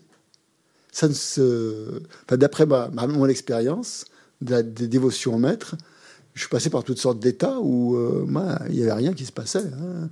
C'est pas pas un état qu'on peut. Enfin, si, il y a des méditations à faire, effectivement, mais on peut pas aller plus vite. Il faut que les choses, elles prennent racine, il faut qu'elles s'enracinent. Et là, le, le mot racine est aussi très très important, puisqu'on dans le bouddhisme tibétain, on dit que le maître spirituel est la racine de la voie. Hein. Ça, c'est le. ou le cœur de la voie. Hein. Il, y a, justement un livre de la Mazopa Rinpoche que je vous pour découverte du bouddhisme, il y aura ce mois-ci, il y aura, il y deux fascicules. Il y a le, il y premier qui s'appelle Découverte du bouddhisme, où il y a quelques articles de, d'enseignement, hein, de transcrits par la Mazopa Rinpoche, qui est, euh, il, est il court, hein, avec des méditations, une soixantaine de pages. Puis il y a celui-là, toujours de la Mazopa Rinpoche, qui explique, qui en 500 pages à peu près, explique euh, ce que c'est que la dévotion juste au maître spirituel. Ça s'appelle le cœur de la voix. Donc on a vu la voix, maintenant on va, voir, on va aller au cœur de la voix. Et euh, tout ce que j'aurais pas dit dans ce week-end, tout ce que j'aurais oublié de dire ou mal dit, vous allez le retrouver euh, dans ce livre-là. Donc vous avez le choix. Vous pouvez commencer comme ça, ou, commencer, ou aller directement au cœur de la voix. Je ne fais pas de publicité. C'est juste pour vous montrer vraiment l'importance, ça montre vraiment l'importance qu'attache Namazopa Rinpoche à, à la relation juste au maître spirituel. Et ce livre, je trouve qu'il est écrit, il est très simple à lire, très simple. Il touche le cœur, son titre. Et euh, il a été écrit avec compassion. Et c'est euh, essentiel, justement, de, pour un maître de, voir, euh, de ressentir, en fait, de ressentir la compassion du maître spirituel. Euh, si un, maître spirituel dans notre voie, euh, ce sont des, ce sont des, c'était des êtres ordinaires hein, comme moi, comme vous hein, au début, et qui ont développé, qui ont cultivé les deux méditations principales de la voie, qui ont développé la compassion et qui ont développé la sagesse hein, en même temps, conjointement. Donc, ce sont des maîtres qui ont une compassion énorme. Et c'est ça qu'on va être obligé, on va être obligé de, je ne pas, pas, pas ce mot obligé, mais qu'on va, euh, à laquelle on va se connecter, disons, de plus en plus, à cette compassion. Et quand, si écrit un livre de 500 pages euh, sur la dévotion au maître, c'est parce qu'il a une énorme compassion pour ses disciples et qu'il veut pas qu'on se trompe, hein, qui, veut qu'on, il veut qu'on comprenne bien l'importance de la dévotion au maître qui est le cœur de la voix, qui est la racine de la voix, mais il ne veut pas non plus qu'on euh, se trompe au sens où euh, on investisse dans la euh, relation au maître, dans la relation de maître à disciple, des choses qui ne sont pas, hein, des choses qui sont exagérées. Et parce que on, peut avoir des a priori, par exemple. On se dit, mais pourquoi le bouddhisme tibétain met autant l'accent sur le maître spirituel. Est-ce que c'est pas trompeur hein? On peut avoir ce genre de, de, pensée euh, négative, je ne sais pas si elles sont négatives, ou en tout cas nos, jugements, justement, nos jugements ordinaires qui nous font dire, oulala, là là, attention, là, mettre l'accent sur le maître spirituel. Est-ce que c'est pas politique? Est-ce que c'est pas pour nous... Euh, hein, pour nous récupérer? Est-ce que c'est pas pour nous abuser? Est-ce que c'est pas un abus de pouvoir hein? Attention, et bon, vous avez vu les, films hein, sur Arte, je sais pas quoi, sur les maîtres spirituels qui ont abusé d'un pouvoir hein, par manque de compassion. Hein. Et donc tout ce, livre-là, c'est justement pour euh, pour amener euh, à avoir une, euh, à dépasser peut-être nos jugements ordinaires, mais aussi à nous donner les clés pour analyser les vrais maîtres spirituels et les faux. Et ça, on peut toujours, peut toujours se tromper. Mais c'est pour ça que c'est très très important de ne pas se précipiter dans, une, dans le choix du maître spirituel. Hein, c'est comme... Euh, euh, on a tendance, nous Occidentaux, à aller trop vite. C'est une tendance qu'on a, on veut aller très vite. Maintenant, et on va de plus en plus vite. Hein. On parle de plus en plus vite, on pense de plus en plus vite, et voilà, il faut que ça aille vite. La relation spirituelle, non, non, c'est surtout pas ça c'est même ralentir, c'est essayer de prendre vraiment le plus de temps possible pour bien analyser là où on en est, ce qu'on veut, et euh, pourquoi on veut un maître spirituel, quel type de maître spirituel est-ce qu'on veut, est-ce qu'on veut choisir? Parce que c'est très important de choisir un maître spirituel. Vous, comprenez, vous comprenez? Vous allez un peu euh, dans la relation de maître à disciple, on s'identifie quelque part au maître spirituel. Est-ce que je veux devenir comme lui ou comme elle hein? Est-ce que c'est -ce c'est ça? Hein? Donc, il y a une, euh, y une osmose un peu entre le, un, un, niveau assez élevé, hein, je veux dire, par rapport au début, bien sûr. Mais il va y avoir forcément une, une osmose entre les deux, entre le maître spirituel et le disciple. Donc, euh, il y a beaucoup de.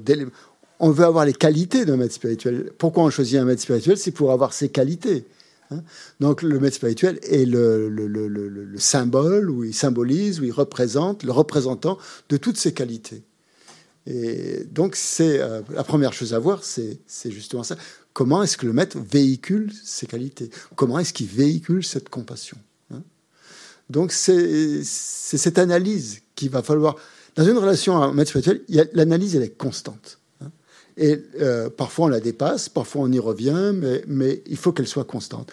Donc c'est dans ce sens-là que je dis, il faut jamais se précipiter. Il faut se dire, ah ça y est, j'ai trouvé mon maître. Je veux absolument. Déjà, on a tendance à vouloir absolument un maître. Pourquoi? Attendez, on n'est pas obligé. Hein. On peut simplement suivre le dharma déjà au début, à comment compulser des livres, à, s'intéresser au bouddhisme. C'est comme ça qu'il faut faire. Hein. C'est ça que c'est le conseil que donne le Dalai Lama. N'adoptez pas un maître spirituel tout de suite. Commencez à, vous intéresser au bouddhisme en, écoutant des maîtres, comme si vous receviez de l'information. Vous êtes dans un cours à l'université ou ailleurs et vous, prenez de l'information, vous prenez des notes, tout ça. Ça suffit.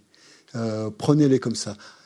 N'investissez pas trop au début dans cette relation ne, cherchez pas trop à investir dans cette relation. Ça viendra avec le temps ou ça viendra pas. Ça va dépendre de, de, plein de choses, de plein d'événements. Mais donc, c'est vraiment aller doucement. Pour, euh, tu veux poser une question? Oui? Tout de suite? Oui? Allez, vas-y. Euh, parce qu'après, n'importe qui n'est pas un maître, du coup, dans notre ben analyse, déjà, comment on fait pour savoir. Euh, on va y venir, on va y venir il y a, une, check, il y a une checklist. Je vous donnerai la checklist. comme ça, vous pourrez voir à qui vous avez affaire. Euh, on, y viendra. Euh, donc là, tout simple, pour l'instant, c'est une petite une grande introduction, on va dire. Euh, donc, ce, ce, livre, oui, j'en reviens à ce livre. Il a été écrit par Compassion pour la Mazopa pour nous montrer que pour nous aider à analyser hein, euh, ce qu'est un maître spirituel, qu'est-ce qu'on attend d'un maître spirituel, et donc, comme je vous le disais, à ne pas euh, vouloir aller trop vite. On n'est pas obligé donc d'avoir euh, un maître spirituel, et c'est pas une, c'est pas une obligation. Hein. C'est quelque chose qui arrive à un moment donné sur la voie quand on est prêt, quand on, dit, quand on est prêt. Certains peuvent être prêts tout de suite, d'autres pas. Et moi, j'avoue que, bon, euh, quand j'ai vu la Maïaché, je ne l'ai pas considéré comme mon maître spirituel. Il m'a fallu beaucoup de temps pour euh, accepter l'idée d'avoir un maître spirituel. Ça a pris beaucoup de temps. J'étais très fermé, hein, très, très opaque à cette idée-là. Donc, euh, mais bon, le temps a changé. Maintenant, les gens veulent, un maître. Ils veulent des coachs, ils veulent des mentors, ils veulent des thérapeutes, ils veulent ceci, ils veulent cela. Nous, à mon époque, dans les, je suis un poste 68, on voulait surtout pas de maître. On était libre de choisir nous-mêmes nos relations dans tous les sens du terme et surtout pas les parents surtout pas non non non non non non personne n'avait le droit de nous dire ce qu'il fallait faire. Donc on était loin loin loin loin de, l'idée d'accepter un maître spirituel. Euh, donc se rappeler toujours donc que ce maître spirituel est un porte-parole, hein, quelqu'un qui véhicule la sagesse et la compassion. Euh, il est la manifestation, en fait, de la sagesse et de la compassion des Bouddhas. C'est ça qu'il faut essayer de regarder, qu'il faut essayer de percevoir dans le maître spirituel. Sans y mettre nos projections aussi. Hein. Euh, et plus on va. Euh, donc, il est, il est traditionnellement, dans les textes traditionnels, si on regarde les, grands Mahasiddhas de l'Inde ancienne, Il disait qu'il fallait 12 ans avant de choisir un maître spirituel. 12 ans. Il y a une histoire qui est célèbre où il y a un disciple qui vient voir un maître spirituel en Inde. Il lui dit Maître, ça fait 12 ans que je vous observe. Maintenant, je suis sûr, vous allez être mon maître spirituel. Le maître le regarde Oui, ben, moi je vais t'examiner maintenant pendant 12 ans, à mon tour, pour voir si tu peux être un disciple euh, qualifié pour suivre mes enseignements.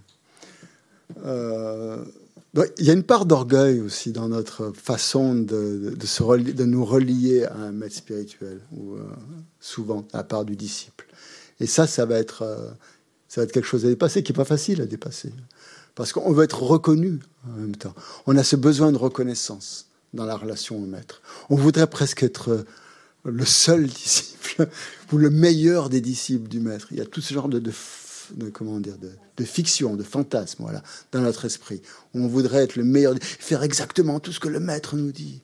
Et, euh, ben là, le maître va nous faire travailler là-dessus, bien sûr, sur sur cet élan d'orgueil. De, c'est l'ego, bien sûr, qui Et le, rôle du maître, eh ben, c'est d'éliminer cet ego, ou en tout cas de le réduire, en tout cas pas l'éliminer tout de suite, mais de faire en sorte que, que le disciple soit plus euh, bah, terre à terre quand même. Hein un maître ne peut pas avoir qu'un seul disciple. Donc le, disciple va devoir faire des efforts pour accepter les autres disciples. Et il y a parfois des relations comme ça, conflictuelles entre les disciples et le maître. Tout ça, ça fait partie du jeu de la, hein, de la voie spirituelle. Ça passe par là, forcément, puisqu'on a toutes ces névroses en nous. On a toutes ces perturbations mentales qui, euh, qui sont des freins, qui sont des obstacles. Et personne n'est un disciple parfait, hein. je vous le dis. Hein. Donc ne pensez pas que vous êtes le disciple parfait, que vous allez être le disciple parfait comme ça. Les disciples parfaits, oui, il y en a. Il y en a, il y en a eu, en tout cas. Il y en a, je ne sais pas, je suppose qu'il y en a. Moi, euh, tout le monde essaye d'être un, disciple parfait, mais c'est pas c'est pas parce qu'on veut être un disciple parfait qu'on est un disciple parfait. Et qu'est-ce que c'est qu'un disciple parfait? Alors un disciple parfait, ben oui, c'est celui qui suit son maître à la lettre, euh, qui, qui, a, qui compris. Euh, euh, quelque chose, qui, voit en le maître un Bouddha, je sais pas, qui va le suivre à la lettre et qui va faire tout ce que le maître vous dit. Mais là, c'est justement là où il faut être très très prudent. Hein. On ne peut pas nous faire ça. Hein. C'est pas possible. Donc il y a eu des. Si on lit les biographies, par exemple, c'est très intéressant les biographies, puisque c'est ça qui nous montre. ça nous montre la relation de maître à disciple aussi. Comment dans, l'Inde ancienne ou au Tibet, comment, les, comment le disciple se reliait à un maître spirituel ils avaient moins de problèmes que nous. Dans la, en, Asie, en général, la relation de maître-disciple, je pense qu'elle est plus euh, est très différente de nous, ce qu'on entend en Occident, dans une relation de maître-disciple. Ils n'avaient pas les mêmes a priori, les mêmes, les mêmes idées. Donc ils acceptent, l'acceptent. Ça fait plus partie de leur, de leur tradition, disons, en, Asie, que ce soit en Chine, que ce soit au Tibet, que ce soit au Vietnam, au Cambodge et tout ça. Le maître spirituel fait vraiment partie de, euh, de l'évolution, de la tradition spirituelle et tout ça. Nous, c'est différent. Hein. Euh, nous, notre euh, tradition judéo-chrétienne ne met pas l'accent de la même manière hein, sur, sur le maître spirituel. En tout cas.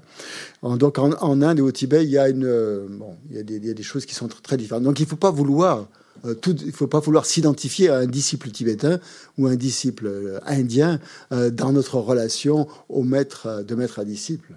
C'est très culturel. Hein. Donc il faut faire la part des choses. Il faut regarder ce qui est culturel et ce qui est de l'ordre vraiment de l'enseignement.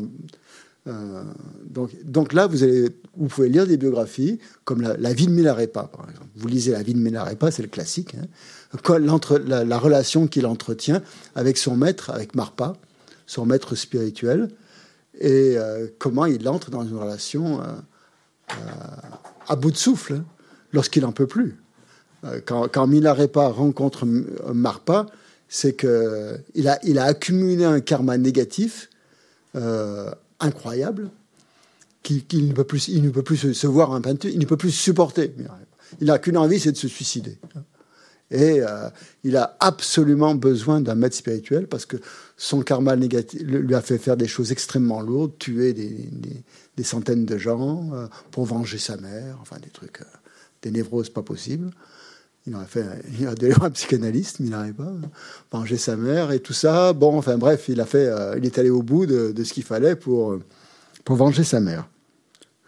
Son père, d'ailleurs, il était mort, je crois. Et euh, donc, quand il rencontre Marpa, Marpa lui apparaît comme euh, un vulgaire paysan. Il rencontre Marpa, vous avez peut-être lu, comme en train de labourer son champ et en train de boire de la bière. Il lui apparaît sous une apparence, mais totalement ordinaire. Mais dans son cœur, Milarepa sait que c'est son maître spirituel. Il y a quelque part, dans, malgré son karma négatif, malgré ses voiles, malgré euh, tout ça, et c'est pareil pour nous, malgré notre karma négatif, il y a un élément qui fait que, il y a quelque chose qui s'ouvre. Et, Milarepa, dans sa relation au maître à il n'a jamais eu le moindre doute là-dessus le moindre. Euh, Marpa pouvait apparaître sous quelque forme que ce soit, comme un vulgaire euh, laboureur, comme un, comme un ivrogne, comme quelqu'un qui, qui, qui engueulait sa femme, qui le battait, qui lui faisait construire des tours à droite, à gauche, euh, tout ça pour, pour les déconstruire et tout ça. Jamais sa foi n'a été ébranlée. Jamais, jamais, pas une, pas une seconde. Bon, ça c'est voilà, ça c'est l'idéal, l'idéal du maître la, de la relation de maître à disciple.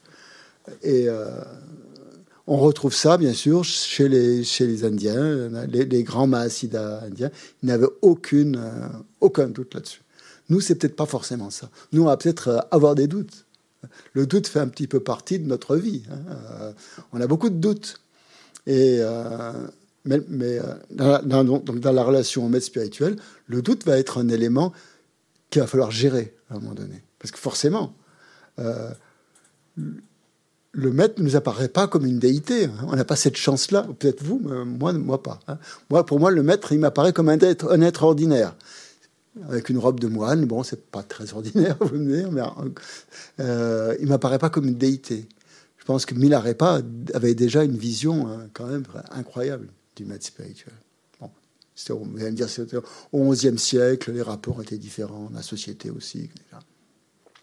Donc nous, c'est euh, le, maître nous apparaît à notre époque, à nous en tout cas, il nous apparaît sous une forme ordinaire.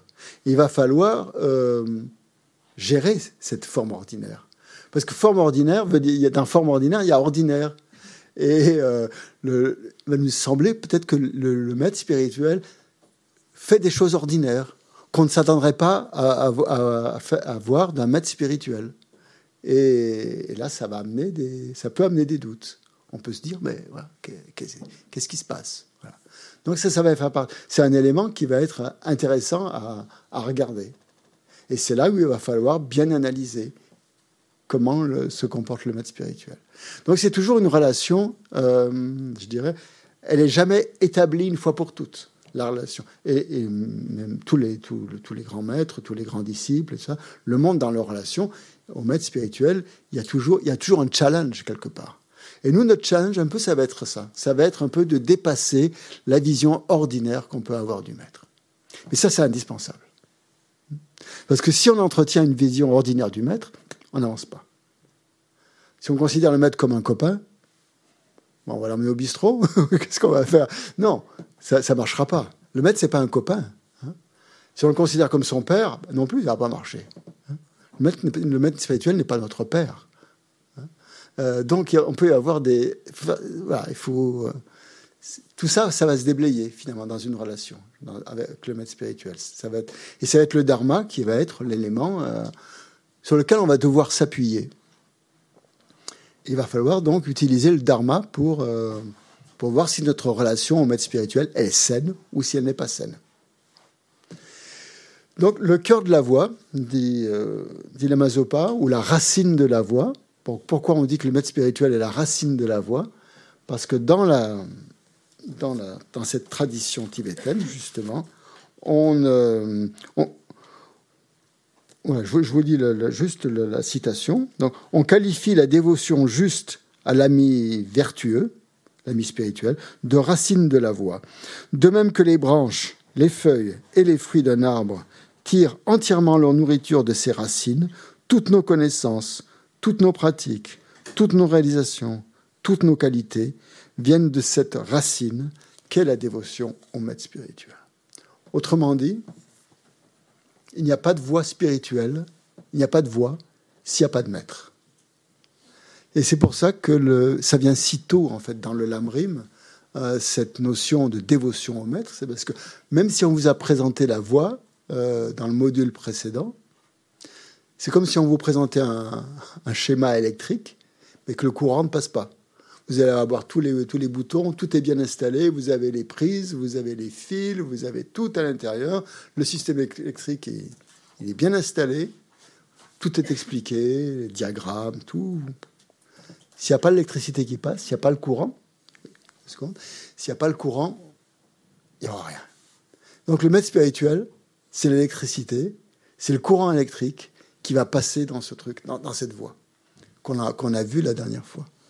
Donc c'est ça qu'on veut dire par la, racine de la voie. Comme la même manière que bah, un arbre se nourrit des racines, il n'a pas de feuilles si les racines sont mortes. Hein. S'il n'y a pas ces racines-là, il n'y aura pas de, il aura pas de fruits. Hein. Nous, dans notre pratique, notre pratique n'aboutira à rien, n'aura aucun fruit. Euh, nous n'aurons aucune réalisation, aucune compréhension, aucune. Euh, bah si, des petites compréhensions, on pourra en avoir, mais, mais des véritables réalisations, c'est-à-dire où le, le, le, le, dharma fait vraiment partie de notre vie et vraiment intégré à notre vie, si, si nous n'avons pas cette relation profonde au maître spirituel.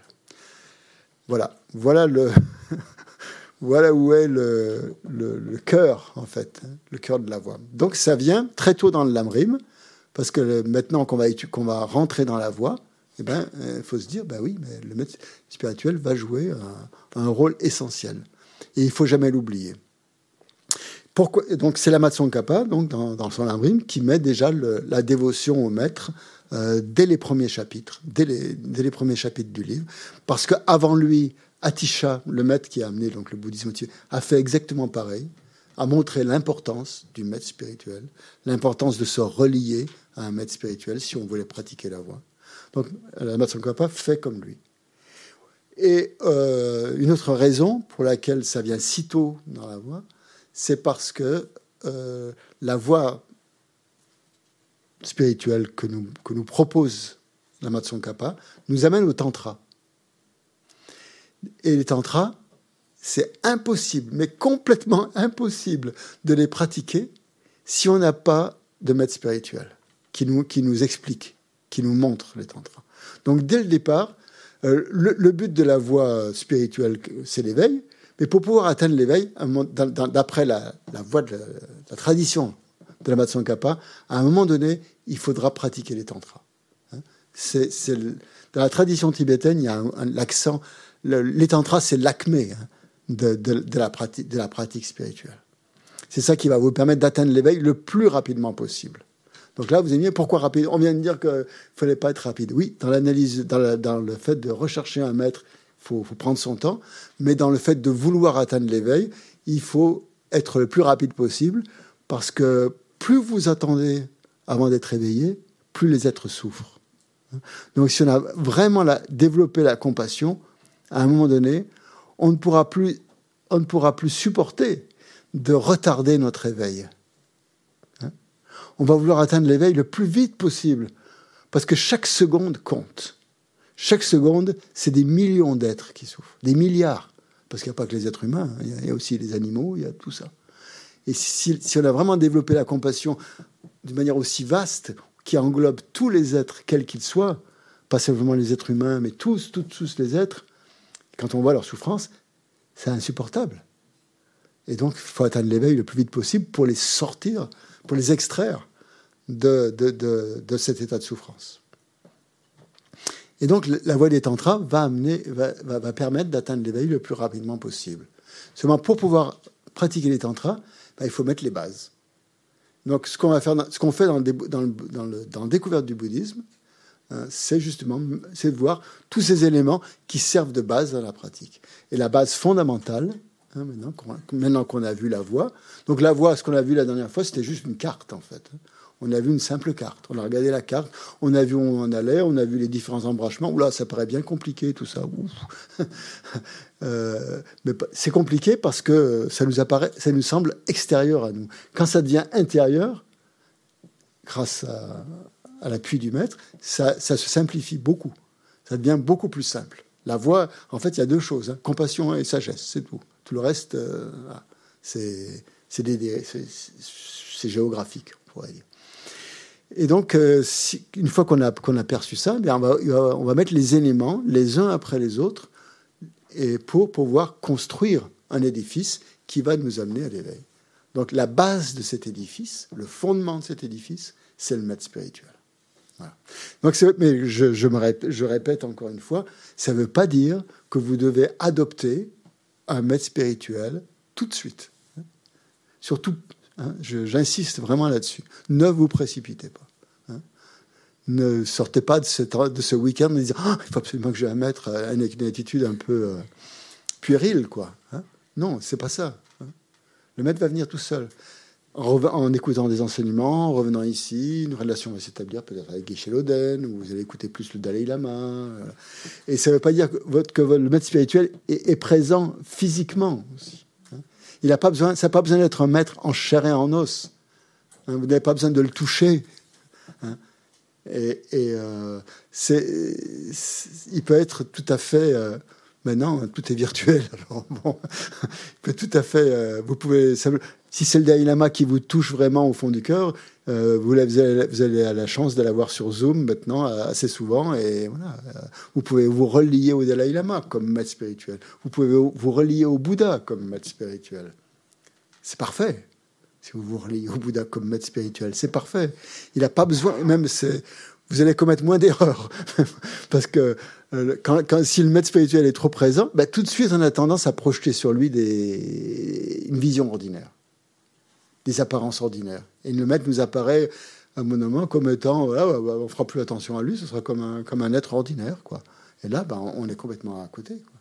Tandis que quand on le, quand on le voit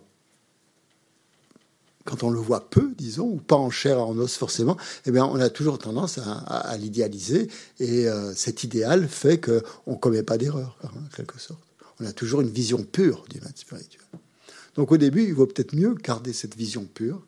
Et quand cette vision pure du maître est bien établie, parce que, euh, eh bien à ce moment-là, on peut envisager une proximité avec un maître. Hein. Vous voyez, c'est donc cette, relation, une relation plus de proximité. Mais elle va, apparaître d'elle-même.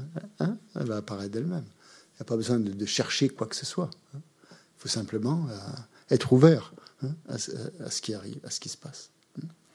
Et pas trop, pas trop se faire d'illusions non plus, pas être, euh, et pas être non plus désillusionné en se disant oh là là, non, non, j'arriverai jamais, moi, je trouve pas de maître spirituel. Mais c'est qui un maître spirituel? C'est quoi euh, euh, je vais prendre Christian Charrier comme. Non, non, non, non, pas ça, non, c'est pas.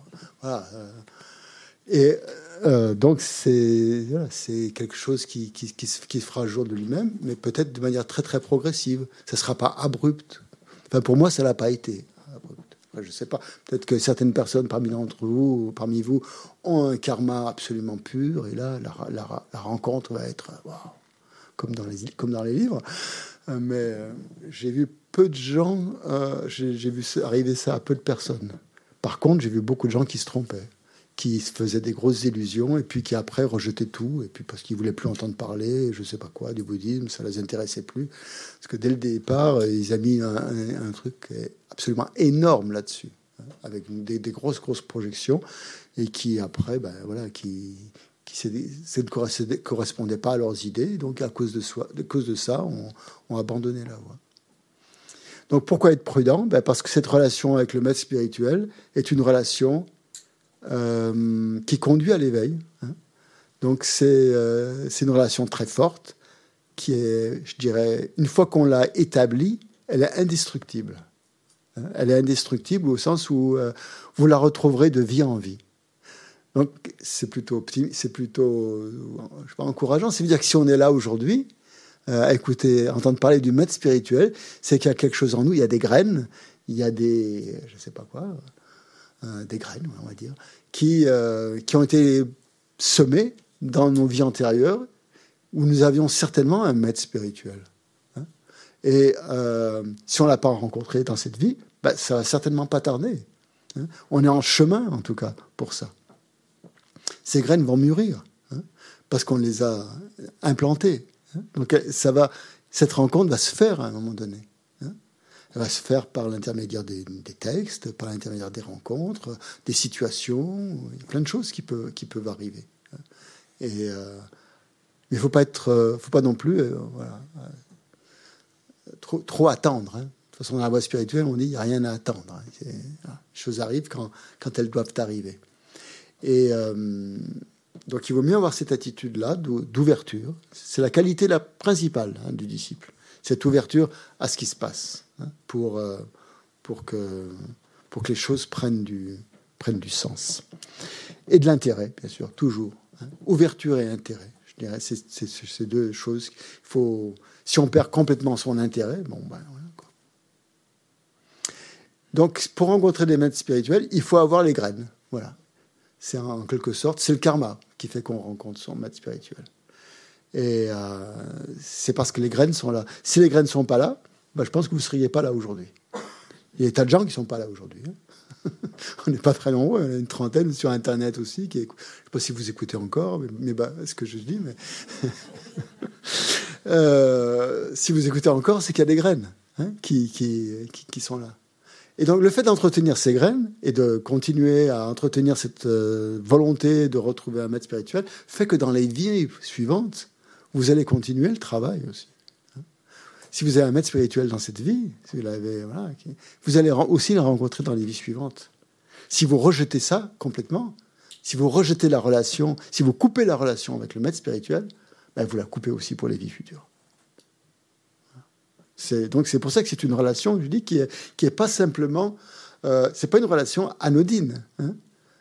C'est beaucoup plus euh, que mariage. Hein. Euh, c'est presque une union euh, indestructible avec le maître spirituel, une union spirituelle. Hein.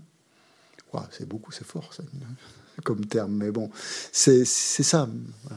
Et donc ça, ça d'après la loi du karma, d'après ce qu'enseigne le bouddhisme, il y a une logique là si on a un maître spirituel dans cette vie, c'est parce qu'on en a eu un dans les vies antérieures. Et si on, on en a un dans cette vie, ben, et si on entretient une relation juste avec ce maître spirituel, on retrouvera ce maître spirituel dans les vies antérieures. Moi, je pense euh, que si j'ai poussé la porte à Copan et que j'ai vu la Maïeché, c'est que dans les vies antérieures, euh, j'avais déjà une, une, relation avec lui. Peut-être j'étais qu'une fourmi qui a grimpé sur sa, robe, hein, c'est possible. Hein. Je ne veux pas dire que j'étais son disciple. Non, non, non, non, non, non. Sinon, euh, ça aurait été autrement. Hein. J'aurais pris les vœux de moine et ça aurait été autre chose.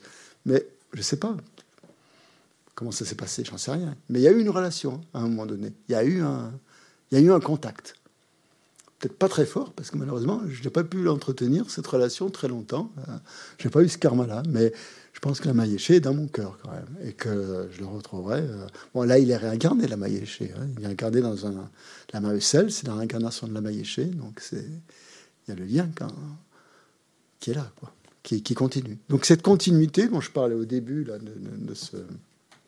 cette présentation, c'est ça que représente euh, le maître spirituel cette continuité de, de la lignée, cette continuité du maître qui nous suit comme ça, de vie en vie, hein, euh, sans jamais nous abandonner, sans jamais, même si on peut avoir l'impression qu'on est seul, qu'on est, euh, qu'on est seul. Ça, c'est notre grosse, notre grosse souffrance, hein, de se sentir seul. Et le maître spirituel, ben, si on a cette relation avec le maître spirituel, on n'est jamais seul, je peux vous le garantir. Et il y a des pratiques pour ça. Il y a des pratiques, justement, ce qu'on appelle des gourou yoga. Hein. Le mot gourou, encore, vous allez me dire, c'est encore un mot, mais bon, c'est du sanskrit. Hein. Yoga, qui veut dire euh, union au maître spirituel. C'est des pratiques qui, pour euh, s'unir spirituellement au maître spirituel, entretenir cette relation durable et juste, et juste, juste et durable hein, avec le maître spirituel, pour qu'il nous guide constamment euh, sur la voie, de vie en vie quels que soient nos états que l'on traverse, quels que soient euh, nos délires, hein, qui est toujours le, fil conducteur du maître spirituel. Donc c'est cette continuité, en fait, qui vient du Bouddha, qui continue chez nous, et qu'on a la chance, finalement, incroyable, de pouvoir s'y euh, rattacher. Euh, aujourd'hui, se rattacher à pouvoir se rattacher à l'idée même d'un maître spirituel. Hein, qui, nous accompagne sur la voie parce qu'on a besoin d'un maître spirituel. Euh, mais, le, voilà. mais le travail, c'est à nous à le faire. Voilà, c'est ça que, je voulais vous dire. et euh, d'être comme un, réceptacle au conseil des maîtres et d'essayer de, les appliquer avec toutes nos imperfections. Hein. On n'est pas parfait, donc ça va être par l'expérience que l'on va que l'on va acquérir. C'est long hein, le chemin, mais on, existe depuis des vies et des vies. Donc si dans cette vie on a la chance d'avoir une relation juste avec un maître spirituel, ben ça va continuer dans la vie suivante et, ainsi de suite. Donc c'est c'est un bon moment maintenant de, de, réfléchir à tout ça. Oui, une question? Tu prends le micro parce que. Merci. Euh, il y a une lumière verte qui doit se faire. Oui. Vous venez de dire on a besoin d'un maître spirituel. Pour atteindre l'éveil. Je dis bien pour atteindre l'éveil. D'accord. Je ne l'ai pas peut-être dit, mais pour atteindre l'éveil, on a besoin d'un maître spirituel. Pas, si on ne veut pas atteindre l'éveil, c'est pas la peine.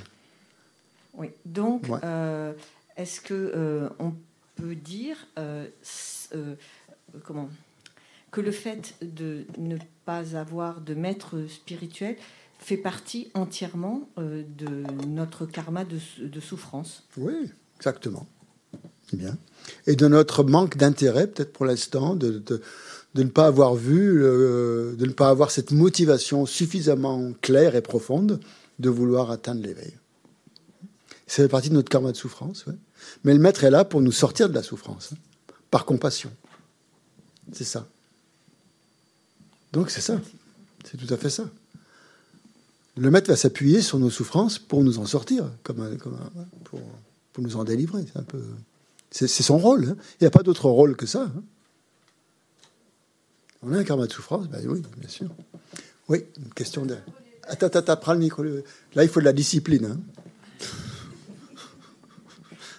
Donc, atteindre l'éveil, c'est euh, éliminer la souffrance?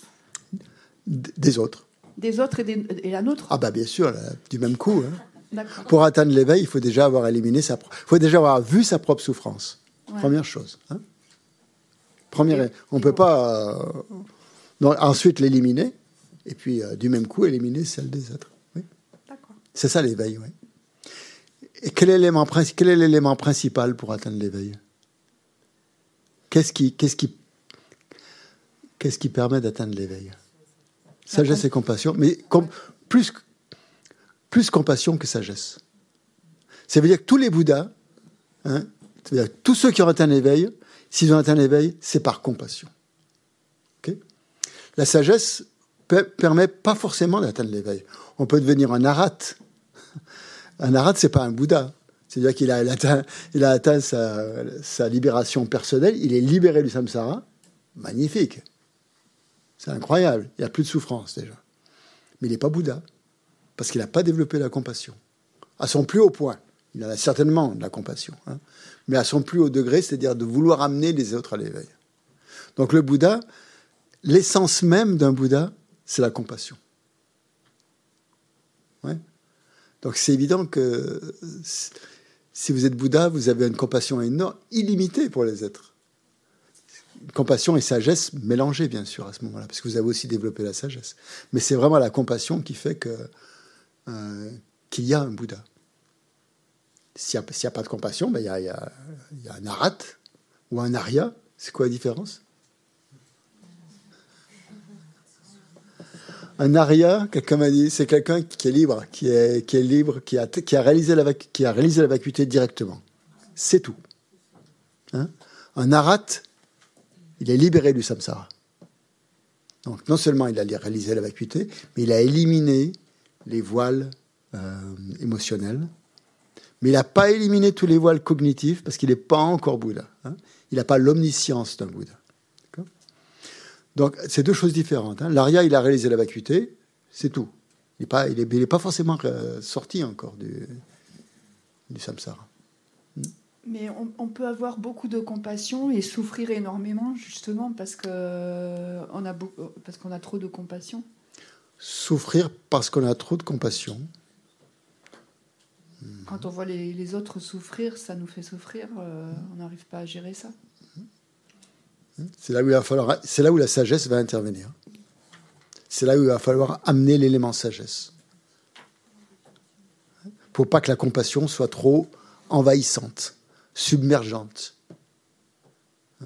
C'est là où la sagesse va, va permettre de prendre peut-être, de voir les choses d'une manière plus détachée, avec un peu plus de recul et moins, euh, hmm, je sais pas, comment dire, névrotique peut-être.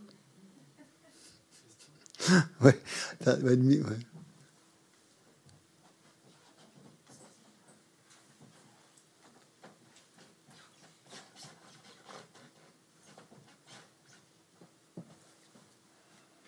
Euh, concernant le l'aria et la rate, moi j'ai beaucoup de mal en fait parce que je vois le, la réalisation de la vacuité comme la clé de la libération.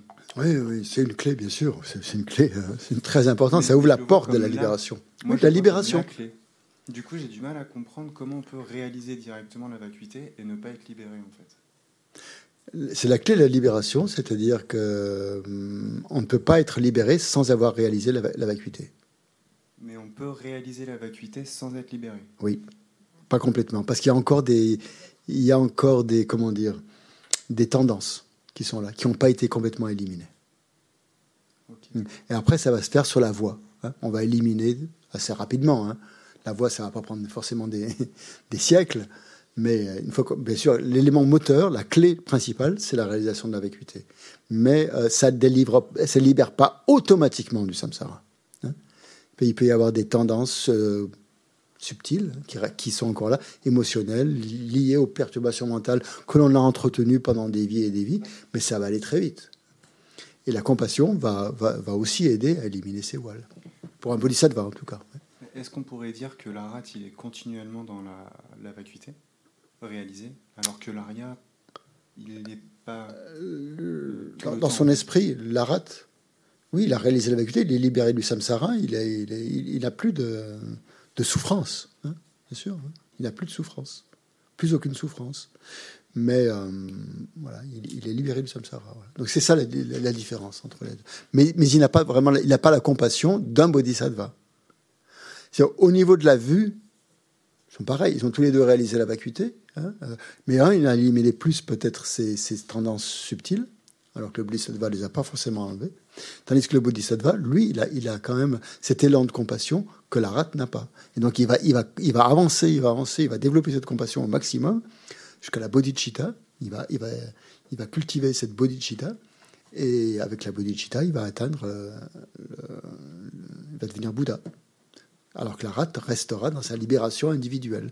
Il n'aura pas complètement euh, développé tout son potentiel, quoi, disons si on veut vraiment développer tout son potentiel, c'est être Bouddha. Parce que sa compassion reste limitée. Même s'il a une sagesse parfaite, disons, la rate, sa, compassion n'est pas développée. N'est pas, pas développée à son maximum. Alors que le Bouddha, oui. Il a développé les deux. Oui, d'autres questions par rapport au maître, plutôt? On laisse tomber les arates, les arias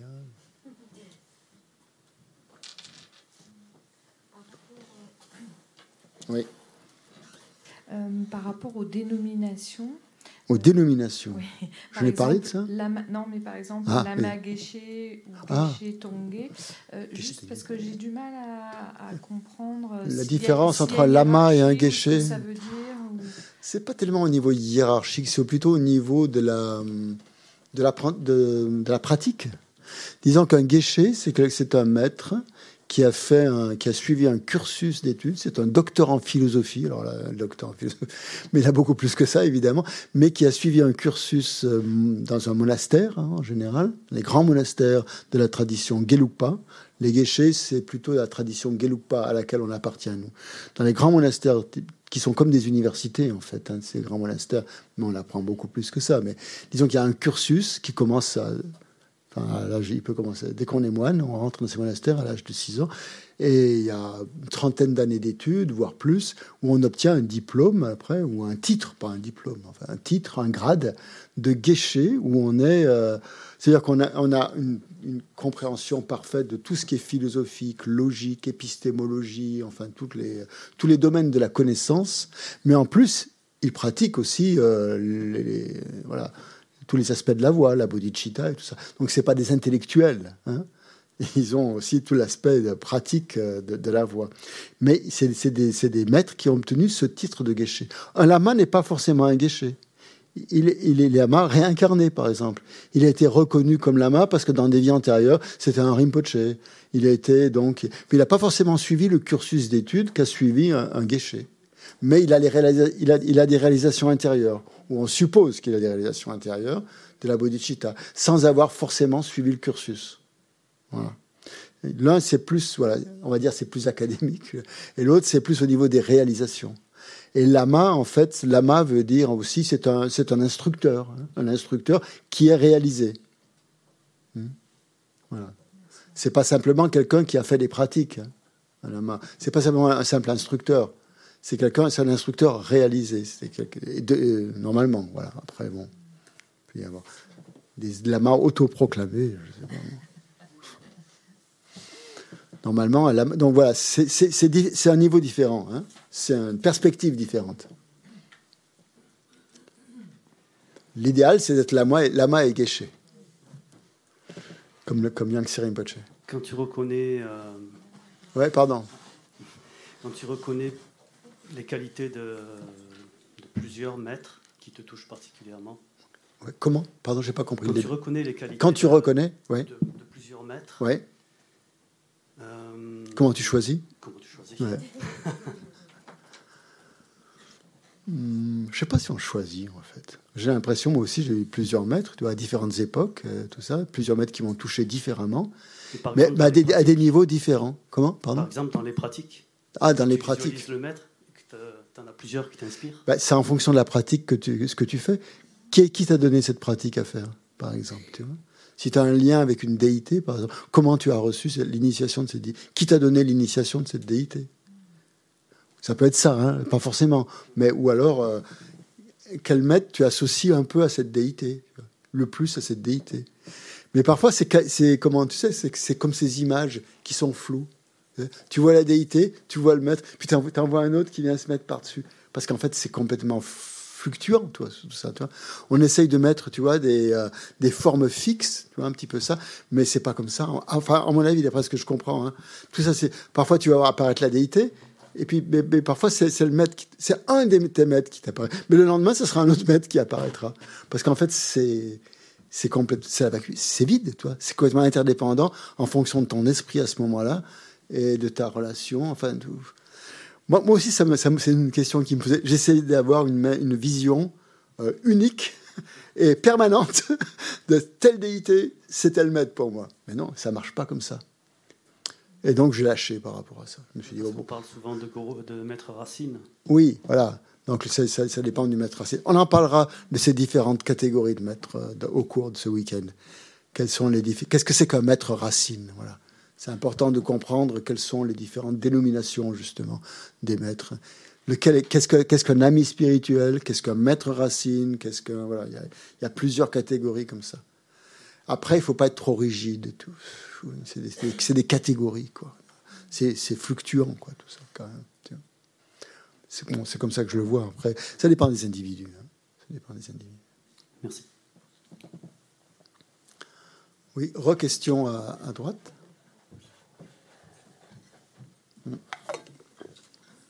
Oui, je, voulais revenir là sur la compassion. Oui. Euh, quand tout à l'heure, euh, Pascal nous disait que la compassion pouvait mener euh, à comment à être comment être épuisé quoi cette compassion. Oui. Et là justement, enfin voilà, je, je fais un distinguo entre empathie, sympathie. Mm. Où effectivement, on va avoir, il va y avoir une certaine identification qui mm. se qui se fait à la douleur de l'autre et mm. qui peut effectivement mener à, de l'épuisement, à un burn-out.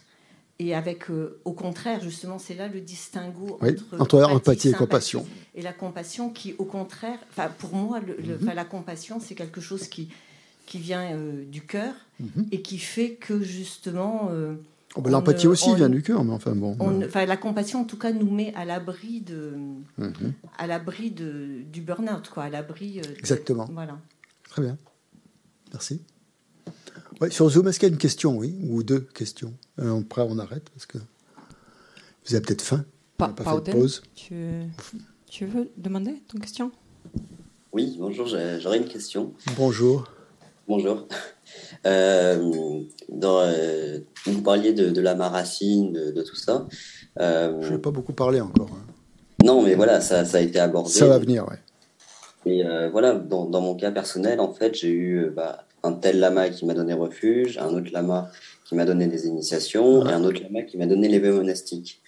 Est-ce qu'il y a une différence justement entre le, le maître spirituel que, vous et justement, est-ce qu'on peut faire le distinguo entre euh, un, enseignant spirituel, qui est, voilà, par exemple, un, lama, mais dont le comportement ne, semble pas euh, en adéquation, par exemple, avec les vœux qu'on a pris. Voilà, je ne sais pas comment. Oui, oui, bah, c'est un vaste sujet. Hein. Ça va nous prendre pas mal de temps. On va, on va en discuter de ça. On va en discuter dans les sessions qui vont suivre. On va parler de tout ça. Donc je pense que ça va, si c'est pas clair à la fin du week-end, on reviendra là-dessus. Hein. Mais là, je peux pas traiter ça en, deux minutes. Là, c'est pas possible. C'est trop vaste comme sujet. C'est beaucoup. Non, non, mais euh, c'est trop vaste. Ça va venir, ça va venir. Ok, merci beaucoup. D'autres questions sur Zoom? Oui, Sanka? Oui. Est-ce qu'on m'entend? Je ne sais pas. Oui, ah. on m'entend. Oui. Oui, tout à l'heure. Oui, tout à l'heure, Christian, vous avez dit que euh, au décès de la Maïeché, sa réincarnation euh, avait bon euh, avait suivi. retrouvé, oui. Mais est-ce que vous avez eu la même relation ou est-ce que vous avez toujours la même relation avec la réincarnation? Bah, euh, J'ai pas eu de relation avec la Maïeché, moi. Je l'ai je l'ai vu, euh, voilà. J'étais assis à, l'entrée de la tente, lui était à l'autre bout. C'est la seule relation que j'ai eue. Et puis puis ses paroles. Donc donc donc voilà. Mais, est-ce que sa réincarnation est devenue votre maître spirituel comme il l'avait été lui-même? Euh, chaque fois que les rares fois où j'ai pu revoir euh, Lama Eusel, ce qu'on appelle comme ça, il veut pas qu'on l'appelle Lama, mais bon, Eusel, il veut qu'on l'appelle le sel. Chaque fois qu'il est venu à l'institut, je peux vous dire qu'il s'est passé pas mal de choses euh, intérieurement. Il y a eu beaucoup de choses qui se sont passées. J'ai Ouais, je, mais je mets pas l'étiquette euh, maître spirituel encore. Mais chaque fois que je le rencontre ou que j'entends ses enseignements sur Zoom ou ses conseils qu'il donne, il y a quelque chose qui vibre en moi. Ça continue à vibrer. Quoi. Donc euh, voilà, pour l'instant. Mais voilà, c'est. Donc je sais pas. C'est-à-dire que quand on perd son maître spirituel, quand il décède, on le retrouve. Et voilà, est-ce qu'on peut en retrouver un autre? Est-ce qu'on peut avoir On en trouve, on en trouve d'autres. On le retrouve lui. Euh, il peut apparaître. Euh, euh, si c'est un Bouddha, il peut apparaître sous de multiples formes. Il peut apparaître sous, il peut dans d'autres, dans d'autres personnes, dans d'autres situations, dans des événements, dans des événements que vous rencontrez. Le maître spirituel, c'est pas un individu avec une tête et des bras. Ou, euh, voilà, c'est pas forcément ça. C'est beaucoup plus vaste que ça. Mais c'est un catalyseur quand même. Donc si on peut le voir, et on a besoin d'une forme, bien sûr, pour se relier. Donc, euh, mais, l'essentiel, c'est pas la forme. on l'a dit tout à l'heure dans la vacuité, hein, la forme est vide, la, vacuité est forme et tout ça. C'est donc euh, voilà. Voilà, bon merci. Mhm. Béatrice? Oui, voilà, j'ai une question aussi. Euh, euh, parce qu'on parle beaucoup de la relation jusqu'à présent, vous avez beaucoup parlé de la relation, enfin, de, de, de, notre dévouement, enfin, de la dévotion, euh, de, de l'émotion qu'on peut avoir mhm. avec cette. Pour, pour, le maître spirituel, je voudrais savoir de l'autre côté aussi, est-ce que le maître spirituel est obligé de nous accepter hein s'il n'est pas, pas, pas encore devenu euh, euh, ben, bodhisattva, euh, il n'a pas une compassion non plus euh, pour tout le monde. Enfin, est-ce qu'il peut se passer qu'il dit ah non, celle-là, bon, pas comme. À l'inverse du mariage, il n'y a pas de contrat. Donc, quand vous rencontrez un maître spirituel, ou quand, quand quelqu'un vous inspire, vous, vous fait vibrer, ou je sais pas quoi, comme vous voulez, vous inspire, euh, vous n'avez pas besoin d'aller le voir et lui dites est-ce que vous acceptez d'être mon maître spirituel? C'est pas la peine. À partir du moment où dans votre cœur, ou dans votre esprit, ou dans votre conscience, cette personne vous touche, hein, cette personne vous touche, et vous dites, vous n'avez même pas besoin de formuler, de dire c'est mon maître spirituel. Euh, il le devient et il a pas, il a pas, il, il a, il a ni à accepter ni à refuser. Il est votre maître spirituel. Vous n'allez pas lui Alors demander. c'est complètement unilatéral. Non. C'est pas unilatéral. Lui, il sait que, que vous l'avez choisi comme disciple, comme maître, pardon.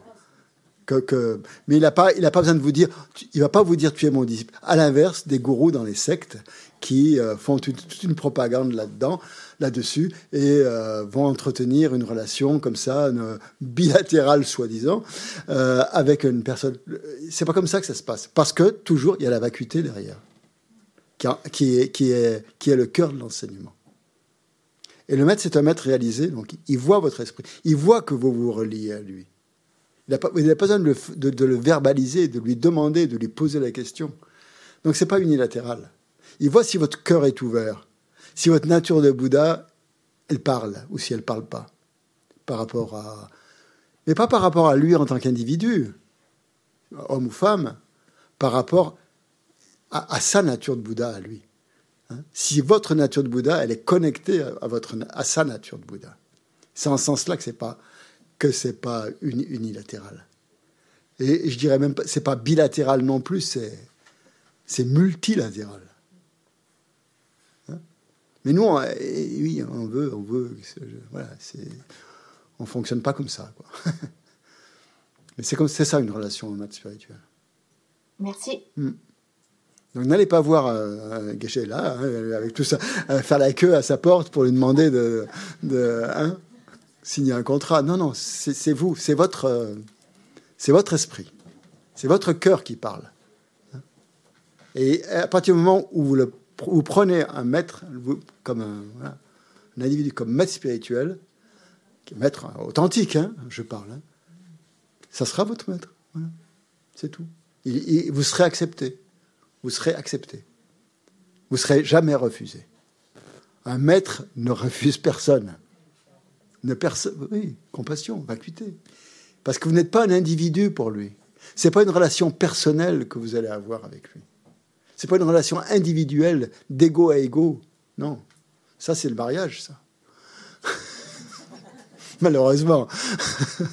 Mais le la pratique spirituelle, non. C'est de nature de Bouddha à nature de Bouddha de Bouddha à Bouddha, de Bouddha potentiel à, Bouddha déjà là, à Bouddha réel, de Bouddha virtuel ou potentiel à Bouddha réel.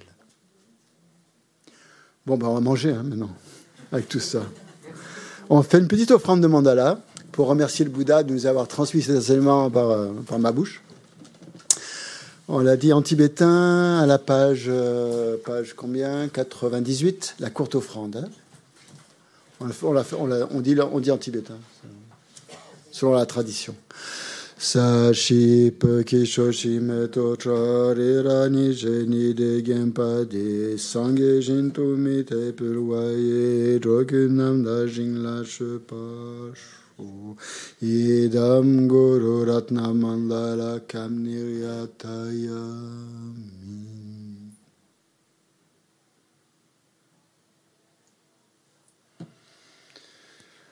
Voilà, on se retrouve à 14h30.